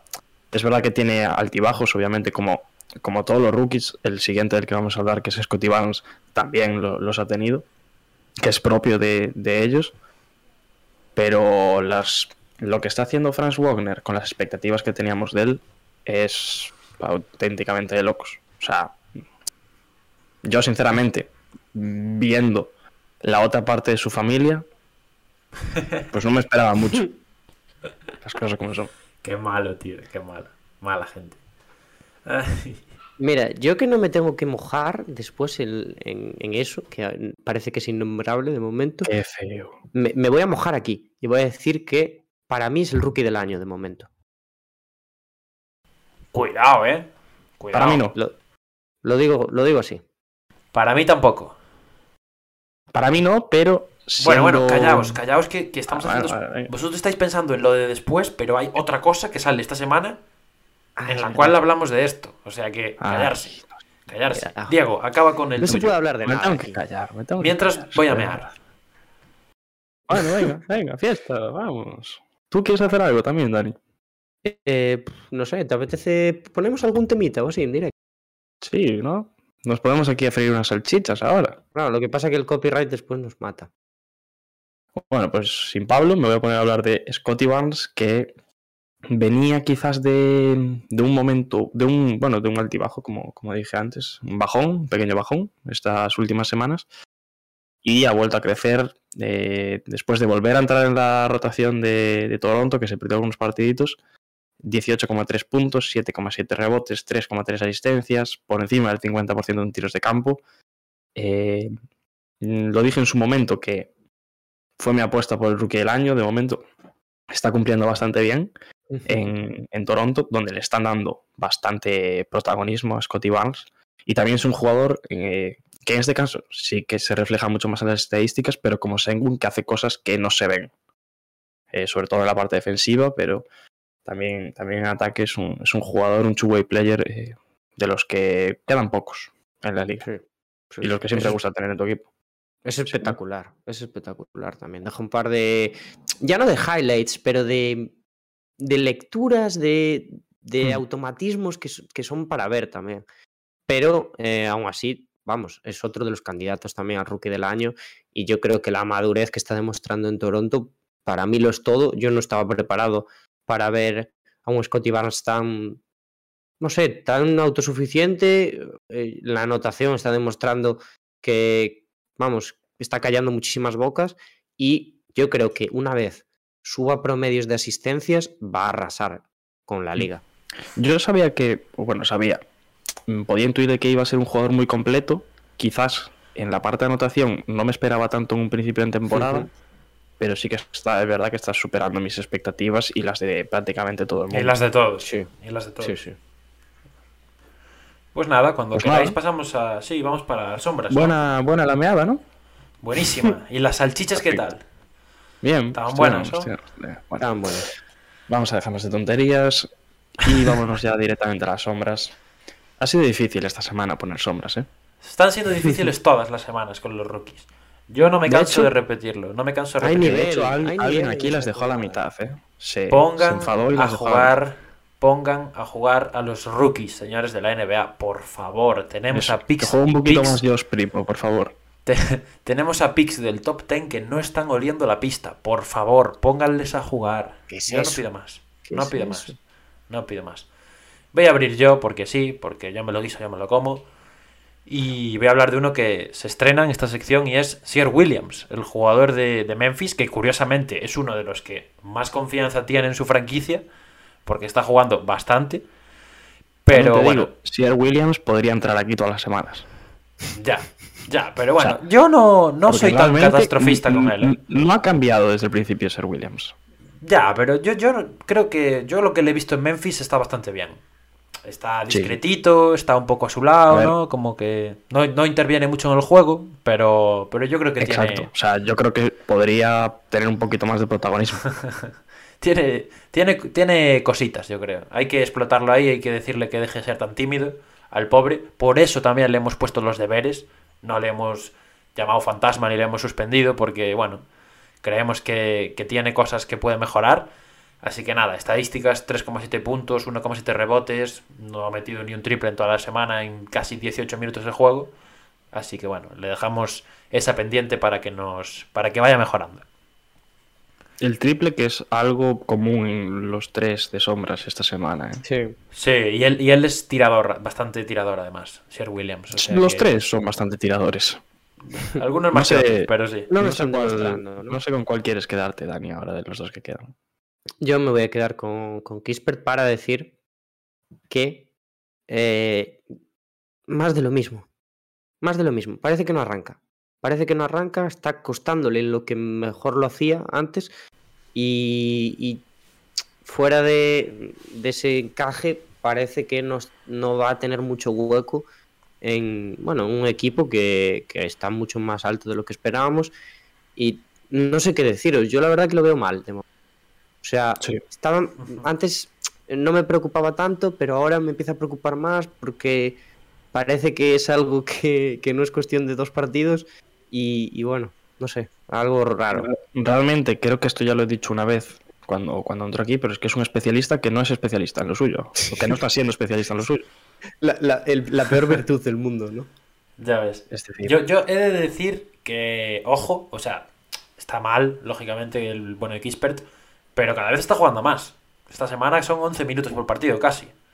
O sea que curioso, curioso. Bueno, y vamos con el último, el que hemos, bueno, acabado suspendiendo porque tocaba. Y es Un Cam poco Thomas. sí. Le hemos pillado copiando a este, ¿no? Por eso Sí. lo hemos suspendido. Un poquito. Cam Thomas, 8 puntos por partido en 18 minutos, un menos 13 en el más menos en Brooklyn y 0% en triples lanzando diría que 2 por partido. O una cosa así. Pues nada, el agitador que se esperaba que fuese, pues no está siendo del todo en, en Brooklyn Nets, unos Nets que por cierto están sufriendo este año un poquito. Estos, bueno, sí, este año en general. Y, y Cam Thomas, eso sí, esta semana jugando bastante. Yo no lo. Yo, bueno, ya os, os lo sabéis vosotros, ¿eh? Yo lo quería meter en luces a este. Mi duda era este o Sengun. Porque, a ver, yo. Menos mal que pusiste a Sengun, ¿eh? Pero no me fío mucho de las estadísticas con, con Cam Thomas. Yo lo que le he visto desde que ha vuelto al- a los Nets, que por cierto metió cuarenta y pico puntos el otro día en la G-League, lo, que le, lo que le he visto desde que ha vuelto a los Nets es como... O sea, yo le he visto guay, como eso, un agitador, lo decía. Diego. Sí, con, con Sí, personalidad. Pero no está Personalidad. teniendo acierto. No, ¿Qué al es lo fi- que le- claro, el tema es ese. Al final entra aquí porque tiene que entrar alguien.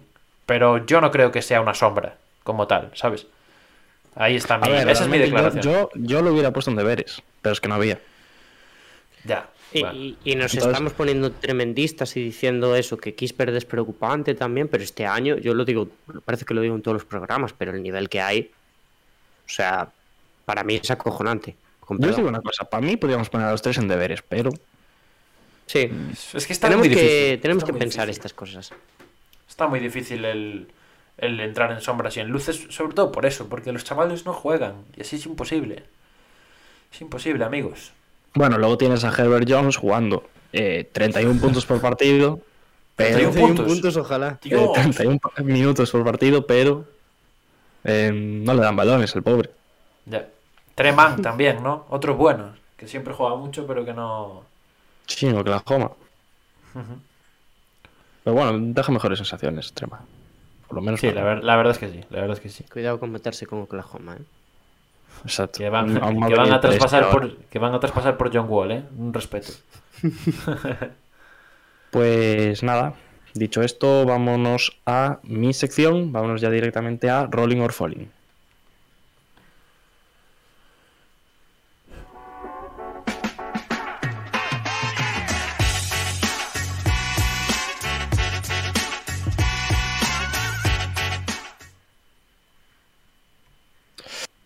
Bueno, pues vamos allá. Esta semana se me ha complicado un poquito también ¿eh? la, la cosa. Está, está Mm, difícil, He ¿eh? tenido muchas dudas. Y veréis ahí algo que medio repetido, pero bueno, tocaba. Esta semana tocaba. Eh, Esta semana empezamos yo creo que- que no se me va a bajar la sonrisa ya. No, ¿eh? Parece que no. Empezamos por abajo en el rolling, en los jugadores, equipos, para lo que sea que, que suben, que sube su TikTok. Y vamos a hablar un poco de los bugs, porque creo que son siete seguidas ya, o no, ocho seguidas, perdón, para, para los bugs, desde, desde esa vuelta, sobre todo de, de la plantilla, porque eh, Holiday volvía también Chris Middleton, y los bugs empiezan a ser eh, ya ese equipo que, ese equipo temible que fue el año pasado, creo que ya están cuartos en el, en el este.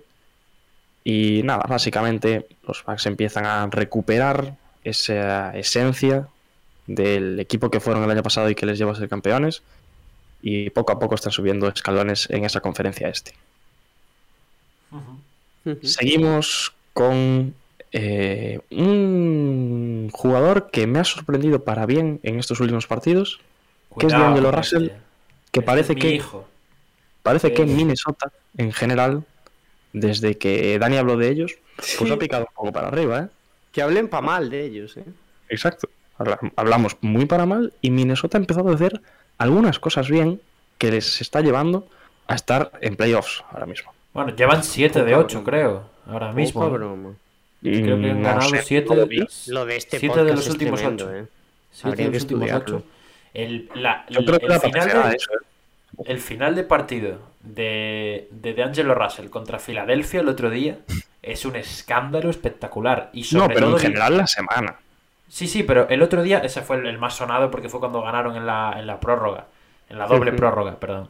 Sí. Y, y- y es, es curioso además porque venía de un partido malísimo, terriblemente malo. Y llegó al último cuarto y empezó a anotar como un poseso, expulsaron a Kat y siguió anotando como un poseso. Y al final Minnesota se llevó la victoria también, en parte gracias a Anthony Edwards, pero porque este tío se volvió loco desde el triple. Y, y es eso, eh, un acierto tremendo desde el triple, eh, siendo incisivo, un jugador que, que deja atisbos de lo que fue, por lo menos en estos últimos partidos. Y vamos, Minnesota, mm, ya sabemos que es un equipo que puede pasar cualquier cosa, pero que esté en playoffs a estas alturas de temporada, a mí me sorprende. Y eso que yo lo- po- poco más y los pongo dentro de playoffs, en mis predicciones, pero pero muy bien Minnesota y muy bien D'Angelo Russell esta semana. En anotación, en producción ofensiva sobre todo. Y sin descuidarse del todo atrás. Algo que se le agradece. Nos quitamos el sombrero. Bastante. Eh, pues nada, ahora si quieres, Dani, puedes hablar tú, ¿no? Un poquito. Tengo- lo, lo vuelvo a repetir si queréis. ¿eh? El tema de Boot es espectacular. Yo, ¿qué, qué queréis que os diga? Estoy contentísimo con este hombre. Eh, ya digo, si quieres me las guiso yo. las- o sea, no me las guiso yo, pero os voy a hacer una. Eh, hablando de los Rockets, ¿qué opináis del famoso vídeo para el triple doble de Te lo iba a preguntar al final, te lo iba a preguntar al final. qué Quiero saber vuestra opinión. Eh, pero lo ha hecho. Hombre, A mí, mira, a mí no me parece mal. Las cosas como son, ¿eh? Hay mucha gente que dice que es una patraña, que es una tontería, que no sé qué. Oye, los Rockets están como están, tienen que alegrarse por cosas como Sí. estas Exacto. y, y ya está. A mí me parece bien, ya está. No es una falta de respeto porque van ganando de 20. Y si, Hombre. si, es, una, si es una falta de respeto, haber atacado el rebote ofensivo, los otros, ¿sabes? Venga, O sea que. Claro, claro. A mí, a mí me parece bien. Que se, que se alegren con lo que puedan ahí en Ah, Houston. es, que son esas cosas que hacen equipo al fin y al cabo. totalmente. Claro, hombre, claro. Y además Sí, teniendo en cuenta que Michael Porter Jr., o sí, Michael, no, eh, Kevin Porter Jr., perdón, eh, es un jugador que se le puede ir la olla en ciertos aspectos, pues tenerlo contento igual, pues va por el buen camino el chaval. Igual salva más de que una taquilla, ¿no? Sí. Alegría, señores. Yo es que, esto- yo es que para mí ese es el argumento. O sea, estas cosas, más que porque mucha gente dijera que es un circo esto, que no sé qué, estas cosas hacen equipo, ¿eh? Y más, y más con chavalines jóvenes que en vez de cogerse el rebote para asegurarse una estadística más, para jugar medio minuto más en el próximo partido, pues le dan el rebote a su compañero que tiene la misma edad, ¿sabes? Esto, para mí, eh, vamos, yo contentísimo de esto. Los Rockets hace poco lo subieron a Twitter. eh, hay que, hay que alegrarse por estas cosas, hombre. No seáis tan amargados. Bueno, eh, para comentar un poquito yo sobre, sobre estas dos opciones, que la primera es Boot y la segunda son los Rockets. Eh, nada, de Boot poco que decir, porque realmente está poniendo unos números espectaculares y un nivel de juego espectacular. Y de los Rockets, básicamente los pongo aquí en el top para anotarme el punto de la semana pasada que perdí una victoria para ellos, llegó. Lo que pasa es que llegó en forma de 3. Y bueno, bien. Ahora que, que sigan perdiendo. Y number one pick el año que viene. Y están contentos, ¿no? Sí, una cosa te voy a decir, Diego. ¿Por qué no pides una victoria para tu. Bueno, No. una no, varias. Una Si Porque le victoria, gusta si pide una sufrir. victoria, que perdemos, seguro. Me Seguimos gusta perdiendo. flagelarse No, es a que- Diego. Da igual, puedo gusta- pedir 50 victorias, que no llega ninguna. No ahora mismo, a fuera de- Lillard fuera de tampoco. playoffs, ¿eh? Ahora mismo. Pide, pide Diego que no traspasen al Lillard y le cortan mañana. Le cortan, le hacen buyout. Vamos para las negativas, no para el failing. Vamos va. para las Falling, negativas. falling, vamos perdón. para las negativas. Aquí poca idea también, ¿eh? Tuve. La verdad. Bueno, uy, hay una que repite por ahí, ¿eh? Semana difícil. Sí, hay una que repite, pero no por el mismo tema, ¿eh? Bueno, o sea, Vale, sí, vale. pero no. Sí, pero no. Cuéntanos, Eh, cuéntanos. empezamos con los Nets. Mm, a ver, los Nets van primeros. O sea, no deberían estar aquí. Pero realmente los meto aquí por esa sensación de run run que se está generando al- alrededor de- del equipo. El otro día se abucheó, bueno, el otro día varios partidos se abucheó a James Harden. Eh, en relación a eso empezaron a salir, bueno, todas estas noticias. Nada, todo esto viene, vengo a decir a que quizás los Nets eh, se están autodestruyendo a sí mismos. No sé Cuidado. si compartís esta, esta visión, pero el mal nivel de James Harden, unido al tema Kyrie Irving, que, a ver, no estoy diciendo los Nets como organización, sino hay un cúmulo de cosas que se están juntando para que estos Nets no sean tan favoritos como deberían ser a estas alturas de temporada, aún sin Kyrie Irving. El tema de los abucheos de Harden, ahora se está hablando mucho de, eso, de que también se habla de que Filadelfia está al acecho, Daryl Mori, etcétera. Parece que son ese tipo de cosas que acabaron destruyendo a los Lakers, que podrán acabar destruyendo, bueno, a los Lakers el año pasado me refiero, perdón, que pueden acabar destruyendo a estos Nets y no es un tema con el que deban estar pues contentos en, en el equipo de Brooklyn.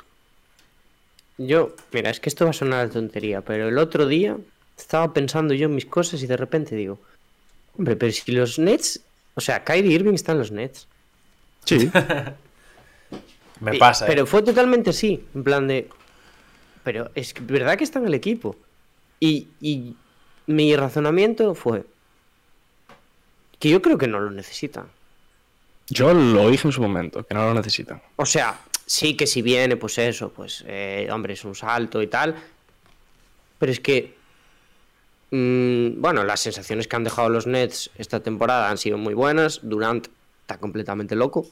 Está mal de la cabeza y lo hace todo bien. Y, y me, me da la sensación de que la presencia de Kyrie es como. Bueno, pues es- es- no sé, pues Kyrie está en el equipo. Es que No realmente, falta. con que Harden recupere mínimamente el nivel que dejó el año pasado, o sea, no te digo en el que se meta 40 puntos como hizo el año pasado por partido, pero que esté por los 25-27, con el nivel de asistencias que está dando, eh, los Nets ganan Pero todos sí. los partidos de calle. Pero si son Patty buenísimos. Si, si Son están ganando, es que es están ganando partidos por inercia. Yo me pongo, yo me pongo partidos de los Nets y en Y todos. A mí me En- aburren. No, no, no, no, no. En todos los que me he visto, incluido el que vimos en directo Diego, la sensación al ver a los Nets es que están dando asco. Y no sé cómo Sí. hacen, pero ganan, siempre. Es que a mí me aburre ver los partidos de los Nets. Es como, es como, joder, qué mal juegan los Nets. Y ganan contra los Caps. El último partido que me vi fui contra los Caps. Los Caps, eh, todo el partido eh, a un nivel increíble. Garland, Ricky, no sé qué. Aún jugaba Mobley. Pum, pum, pum, pum, pum, pum. Los Nets dando un asco tremendo. Y al final ganaron en el último cuarto. Es que, Sí, y, y pueden ir perdiendo todo el partido que en 5 minutos te remontan. Claro, claro, De 20, claro. 20 puntos, nada, te remontan sí, sí. Se están poniendo la zancadilla ellos mismos. No sé si habéis visto también Sí. que, bueno, a Blake Griffin le van a hacer un Kemba Walker también. También ha, ha salido por ahí la información de que está fuera de la rotación también. Yo no Que va a entiendo. jugar. No no va a jugar. A ver, A no está teniendo un buen año. Yo lo voy a decir pero- ahora, eh, el que no me está teniendo un buen año, pero no me pega nada en, en Brooklyn es la Marcus. Ya ves. Y, y no está jugando nada mal, realmente. Pero no pega nada en, es- en esa plantilla y en este roster. Es que además los Nets es eso, o sea, vale, siguen, o sea, arrasan, pero es que no molan nada este año. No. Pero nada, Total, total. pero nada. O sea, Y fuera, además fuera, es fuera de Durant. Lo único que tienen es que, es que son exageradamente talentosos.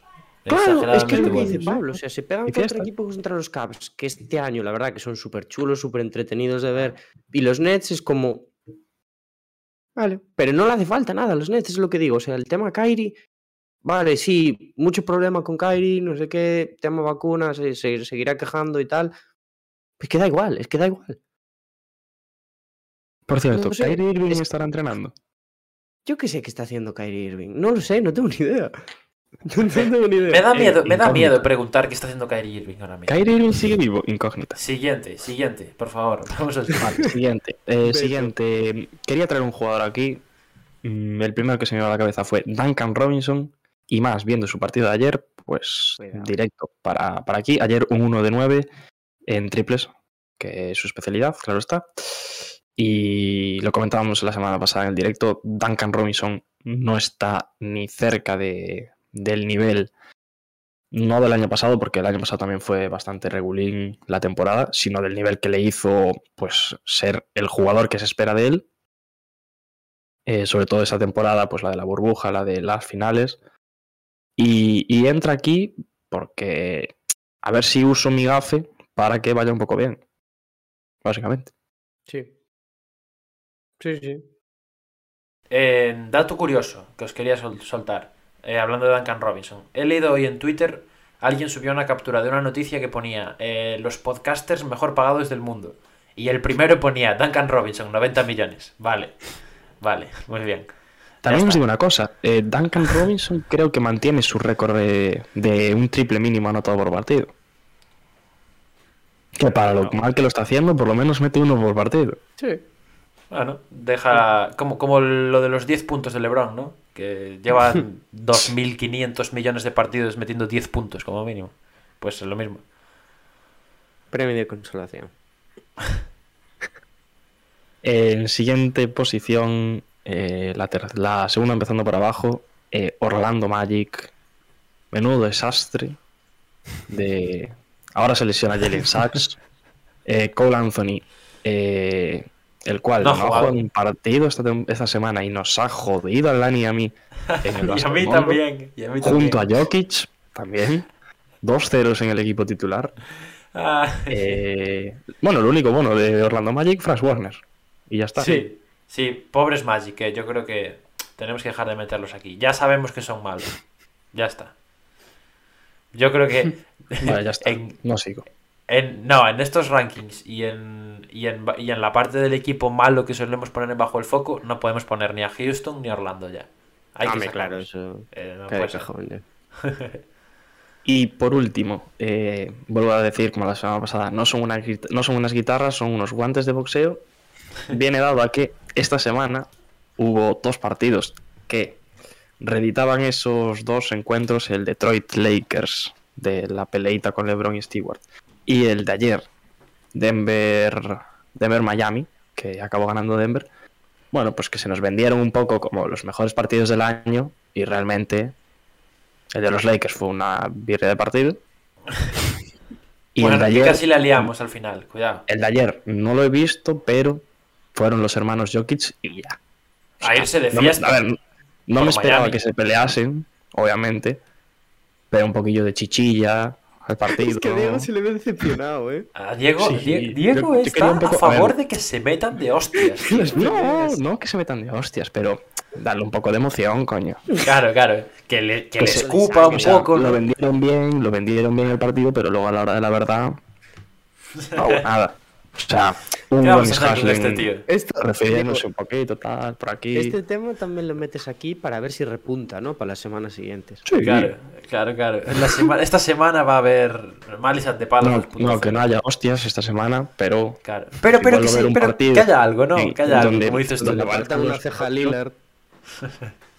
Que haya chichilla. Chichilla. ¿Qué es chichilla sin que se peguen? Que... el partido sea emocionante, Ah, bueno. Vale, vale. que intenso. Es Intenso, sin violencia, ¿no? sin violencia. Pero que Vale, vale. tú, que por eso, que por eso. Ya lo cancelamos. Que digas tú, esto puede ser un partido de finales de la NBA en la que se están jugando, no sé, vivir. Pues, pues venga, pues ya no cancelamos a Diego. Bien argumentado. ¿Ves? Eh, nada más, ¿no? No, un poquito más, por mi parte. Y ahora nos vamos a pegar, Eh, tú y yo. pues nada, nos vamos al cara a cara. Que. ahora, bueno, ya diremos lo que es.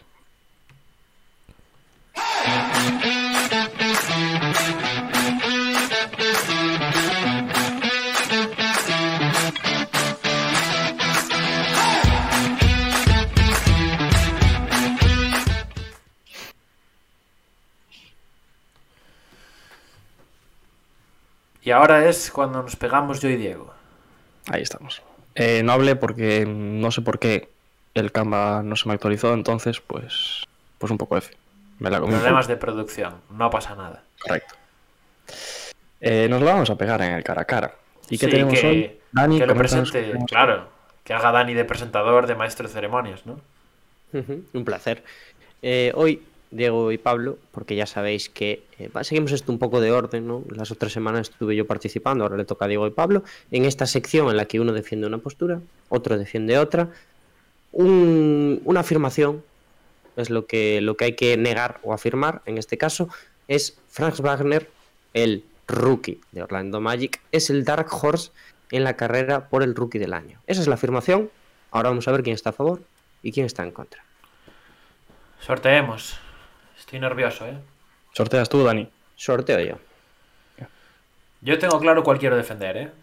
Diego ya se mojó antes, yo no dije nada. A mí, a mí sinceramente, mm, me da igual cuál defender. Ya, Vale, a mí un poco, a mí un poco también. Pero La sí que es verdad que los, que los argumentos para ambas Ya. son un poco... Interpretables, ¿no? Sí.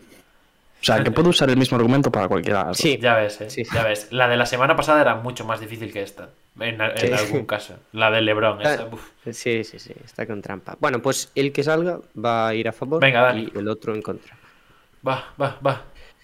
Diego va a estar a favor de que Franz Wagner es el Dark Horse en la carrera por el rookie del año y Pablo está en contra. Perfecto. Pues cuando queráis, no sé si quiere empezar Diego, empiezo yo. Vamos a poner el reloj por Lo aquí. que tú quieras. ¿Qué salió? ¿Qué orden salió, Dani? ¿Quién el salió primero? cronómetro. Diego. Vale, pues empieza Diego, venga. Vale. Diego, cuando Por estés me dices y, y le damos. Mm, yo estoy. Vale, pues 3, 2, 1, allá. Bueno, pues os voy a defender que Franz Wagner eh, es el Dark Horse en la carrera por el rookie del año de, de este año. Básicamente, bueno, es verdad que ha salido una posición alta, número 8, pero estaba fuera de ese top eh, 5, vamos a dejarlo en un top 5, que eran pues quizás la creme de la creme de, esta cámara de draft, de estos rookies. Y realmente, porque no teníamos, a pesar de ser un top 8, una alta, las expectativas sobre Franz Wagner eh, no eran para nada, pues no eran ni, ni mucho menos lo que, lo que nos está mostrando hoy en día. Y, y es un jugador que está eh, superando esas, esas expectativas, pero por- con muchísimas creces. Eh, también es un jugador que ha, caído en un equipo, Orlando Magic, en el cual es el líder absoluto, en el cual eh, ahora mismo hay un jugador, o sea, hay otro jugador de este, de este mismo draft, que es Jalen Sachs, que salió por delante de él y que está jugando mil veces mejor que Jalen Sachs, eh, que está superándolo, que de hecho, por el momento, para mí es mejor rookie de, ambos para Orlando. Y un poco estos son mis argumentos para que Franz Wagner pues, sea el Dark Horse, porque no se esperaba que estuviera aquí, eh, tampoco a estas alturas. eh, quizás más para adelante se podía esperar que, que diera este nivel, pero no, no ahora mismo. Y, es totalmente un Dark Horse para, para la carrera del rookie del año. Pues perfecto, justo en tiempo. Venga, Mejor Eso imposible. suma puntos. Espero que no, ¿eh? Espero que no. No son, de momento no son. Estoy ready. Cuando quieras, Dani. Pues 3, 2, 1, vamos. Querido Diego, eh, no sé si te has dado cuenta, pero el alegato era Dark Horse, no sorpresa. Claro que Franz Wagner es un rookie sorpresa, pero yo no creo que sea un tapado en la carrera por el rookie del año, porque está más que destapado. O sea, es un tío que no, no puedo decir que esté tapado porque está ahí, está en la conversación. Está con nombres como Scotty Barnes, está con nombres como Evan Mobley, está con nombres como incluso Chris Duarte, que puede ser más un Dark Horse que él, pero la realidad es que es de lo mejor que hemos visto en los rookies hasta ahora esta temporada, el, el jugador alemán. Y, y es eso, sobre todo. Es una sorpresa, claro que es una sorpresa. Desde aquí mismo hemos dicho que no esperábamos este rendimiento, pero ahora mismo es el más maduro de la clase. Eh, es uno de los que más recursos tiene. Es un jugador que, aunque no esté influyendo con victorias en su equipo, tampoco se lo podemos pedir a un rookie. Y sobre todo que está demostrando mucha personalidad y mucha influencia en ambos lados de la pista. Es un jugador muy versátil, brazos largos, eh, es alto. Estamos viendo también, esta semana lo hemos visto precisamente, que está aumentando sus números de anotación. Está siendo un jugador mucho más productivo en la ofensiva, mueve bien la pelota, rebotea, eh, tiene buenos porcentajes, la hunde incluso, que le hemos visto hacer algún mate espectacular. Yo creo que Franz Wagner, estoy en contra de la afirmación, porque está por encima de la denominación de Dark Horse. Yo creo que ahora mismo es de la terna de, de los Tiempo. que están peleando y está a ese nivel. Muy bien. Pues los dos alegatos, Fantástico, fantástico. uno a favor, otro en contra. Y ahora a poner la encuesta. A ver, claro. a ver Encuesta, si- Vamos a encuesta. ponerlo. A ver, yo creo que está claro que ganó Pablo, ¿eh? La pongo yo. No bueno, puede ser. bueno. Diego. Sí, sí, sí. O sea, Oye, No, Diego. esto no totalmente. puede ser. por, un, por un lado, era el alegato fácil. No, no, no. ¿Por qué? Sí, sí. Bueno, bueno. Diego, Ah, ah, no Diego, ser, Diego, Diego ser hace dos minutos. mucho más vendible. No, no, hay, Diego- que, hay que Diego- asumir. Hay que asumir. Diego hace dos minutos. A mí me da igual cuál defender, no sé qué. Ahora, No, el o sea, alegato me da fácil. igual. O sea, esto se está para. Pero en verdad, o sea, si lo piensas, es el alegato fácil, el que más oportunidades de salida tienes. Pero, Diego, a ver, lo que no puede ser es que eches abajo tu candidatura antes de votar. Tienes que dejar que haya. Diego, hay que. Pero hay que, hay que- yo, hay que asumir, hombre. Pero yo no después, lo. una vez yo no lo veo tan vote- claro, ¿eh? Yo no lo veo Sí, tan sí, claro. De hecho, no te, hacía, no te hacía falta ni decir lo que hacía bien Bueno, el, el bueno, Franz Wagner. Bueno, ya veis, no hay pelea en las pistas, la hay aquí. Para mí, hay que decirlo, no es un Dark Horse. ¿eh? O sea, mi Para opinión mí real. tampoco, ¿eh? Para yo- o sea, yo el argumento que he defendido es el que creo. O sea, es el que yo creo. Yo ya Creo que sabéis lo que la- dije, la así que. pelea. Sí, tú ya te has mojado. Eh, gente, Hostia. ¿Quién creó la encuesta? yo. Pablo. ¿Quién- Ah, Estaba creando una. No hay nadie votando, venga, gente, voten ahí, voten. Solo votó una persona. Muy mal. Como- Bueno, chicos, pues nada, mientras vamos a. Vamos a irnos poniendo aquí nuestras caras en grande. Un poquito más que nos- decir hoy. Nos vea. No sé si hay algún tema más que nos haya quedado fuera que queráis comentar. Mm, no. A mí Bueno, que se me ocurra tampoco. El- pero el- no sé. La sorpresita esta que soltaste por ahí, ¿no? Qué sorpresita. La de que Ay, vamos a hacer algo. El episodio esta semana. Cuidado. Aún no sabemos sabemos cuándo se va a subir, Claro. porque estamos pendientes de una cosa. Pero bueno, hay muchos eh, canales y podcasts que lo están haciendo ya. Y no podíamos Sí. ser menos copiarnos una vez más Copiando. del contenido. Claro, copiando contenido de los demás. Y Control haremos, C, control V. dura- haremos durante esta semana V. nuestros premios del primer cuarto de temporada. Tómalo. Pum. Cuidado, ¿eh? Premios de jugadores solo. Así que... Ya que, ya que estamos aquí tal esperando, eh, no sé si sabéis cómo lo vamos a hacer. En plan, vamos a votar cada uno, vamos a poner en común. No, yo creo que haremos como las predicciones, ¿no? Cada uno que diga los suyos. De, Ah, de vale, sí, también. y- Interesante. Y, perfecto, y debate, y yo le escupo a Diego, Diego me pega que está agresivo, y de todo. De Me todo. traigo a los hermanos Jokic. a los hermanos Álvarez, cuidado. Y, y eso. Hay que decir también que estamos trabajando en más charlandos para quién Cuidado. sabe para quién sabe cuándo, ¿no? Pero Cuidado. eso está aún en, en proceso. Y poco más. Por mi parte, poco más. Eh, agradecer, como siempre, a toda la gente que nos escucha, que nos ve en directo, que, que nos, que nos da like y que nos da dislike. Y, y nada, y nos vemos en el próximo podcast. Chao, chao. Dani, ¿algo que decir? Eh, mi alegato va a ser que os recomiendo a todo que vayáis a ver eh, la serie de Ojo de Halcón. Y, y nada, no. poco más. Gracias por, por pasaros por aquí. No, hombre, no.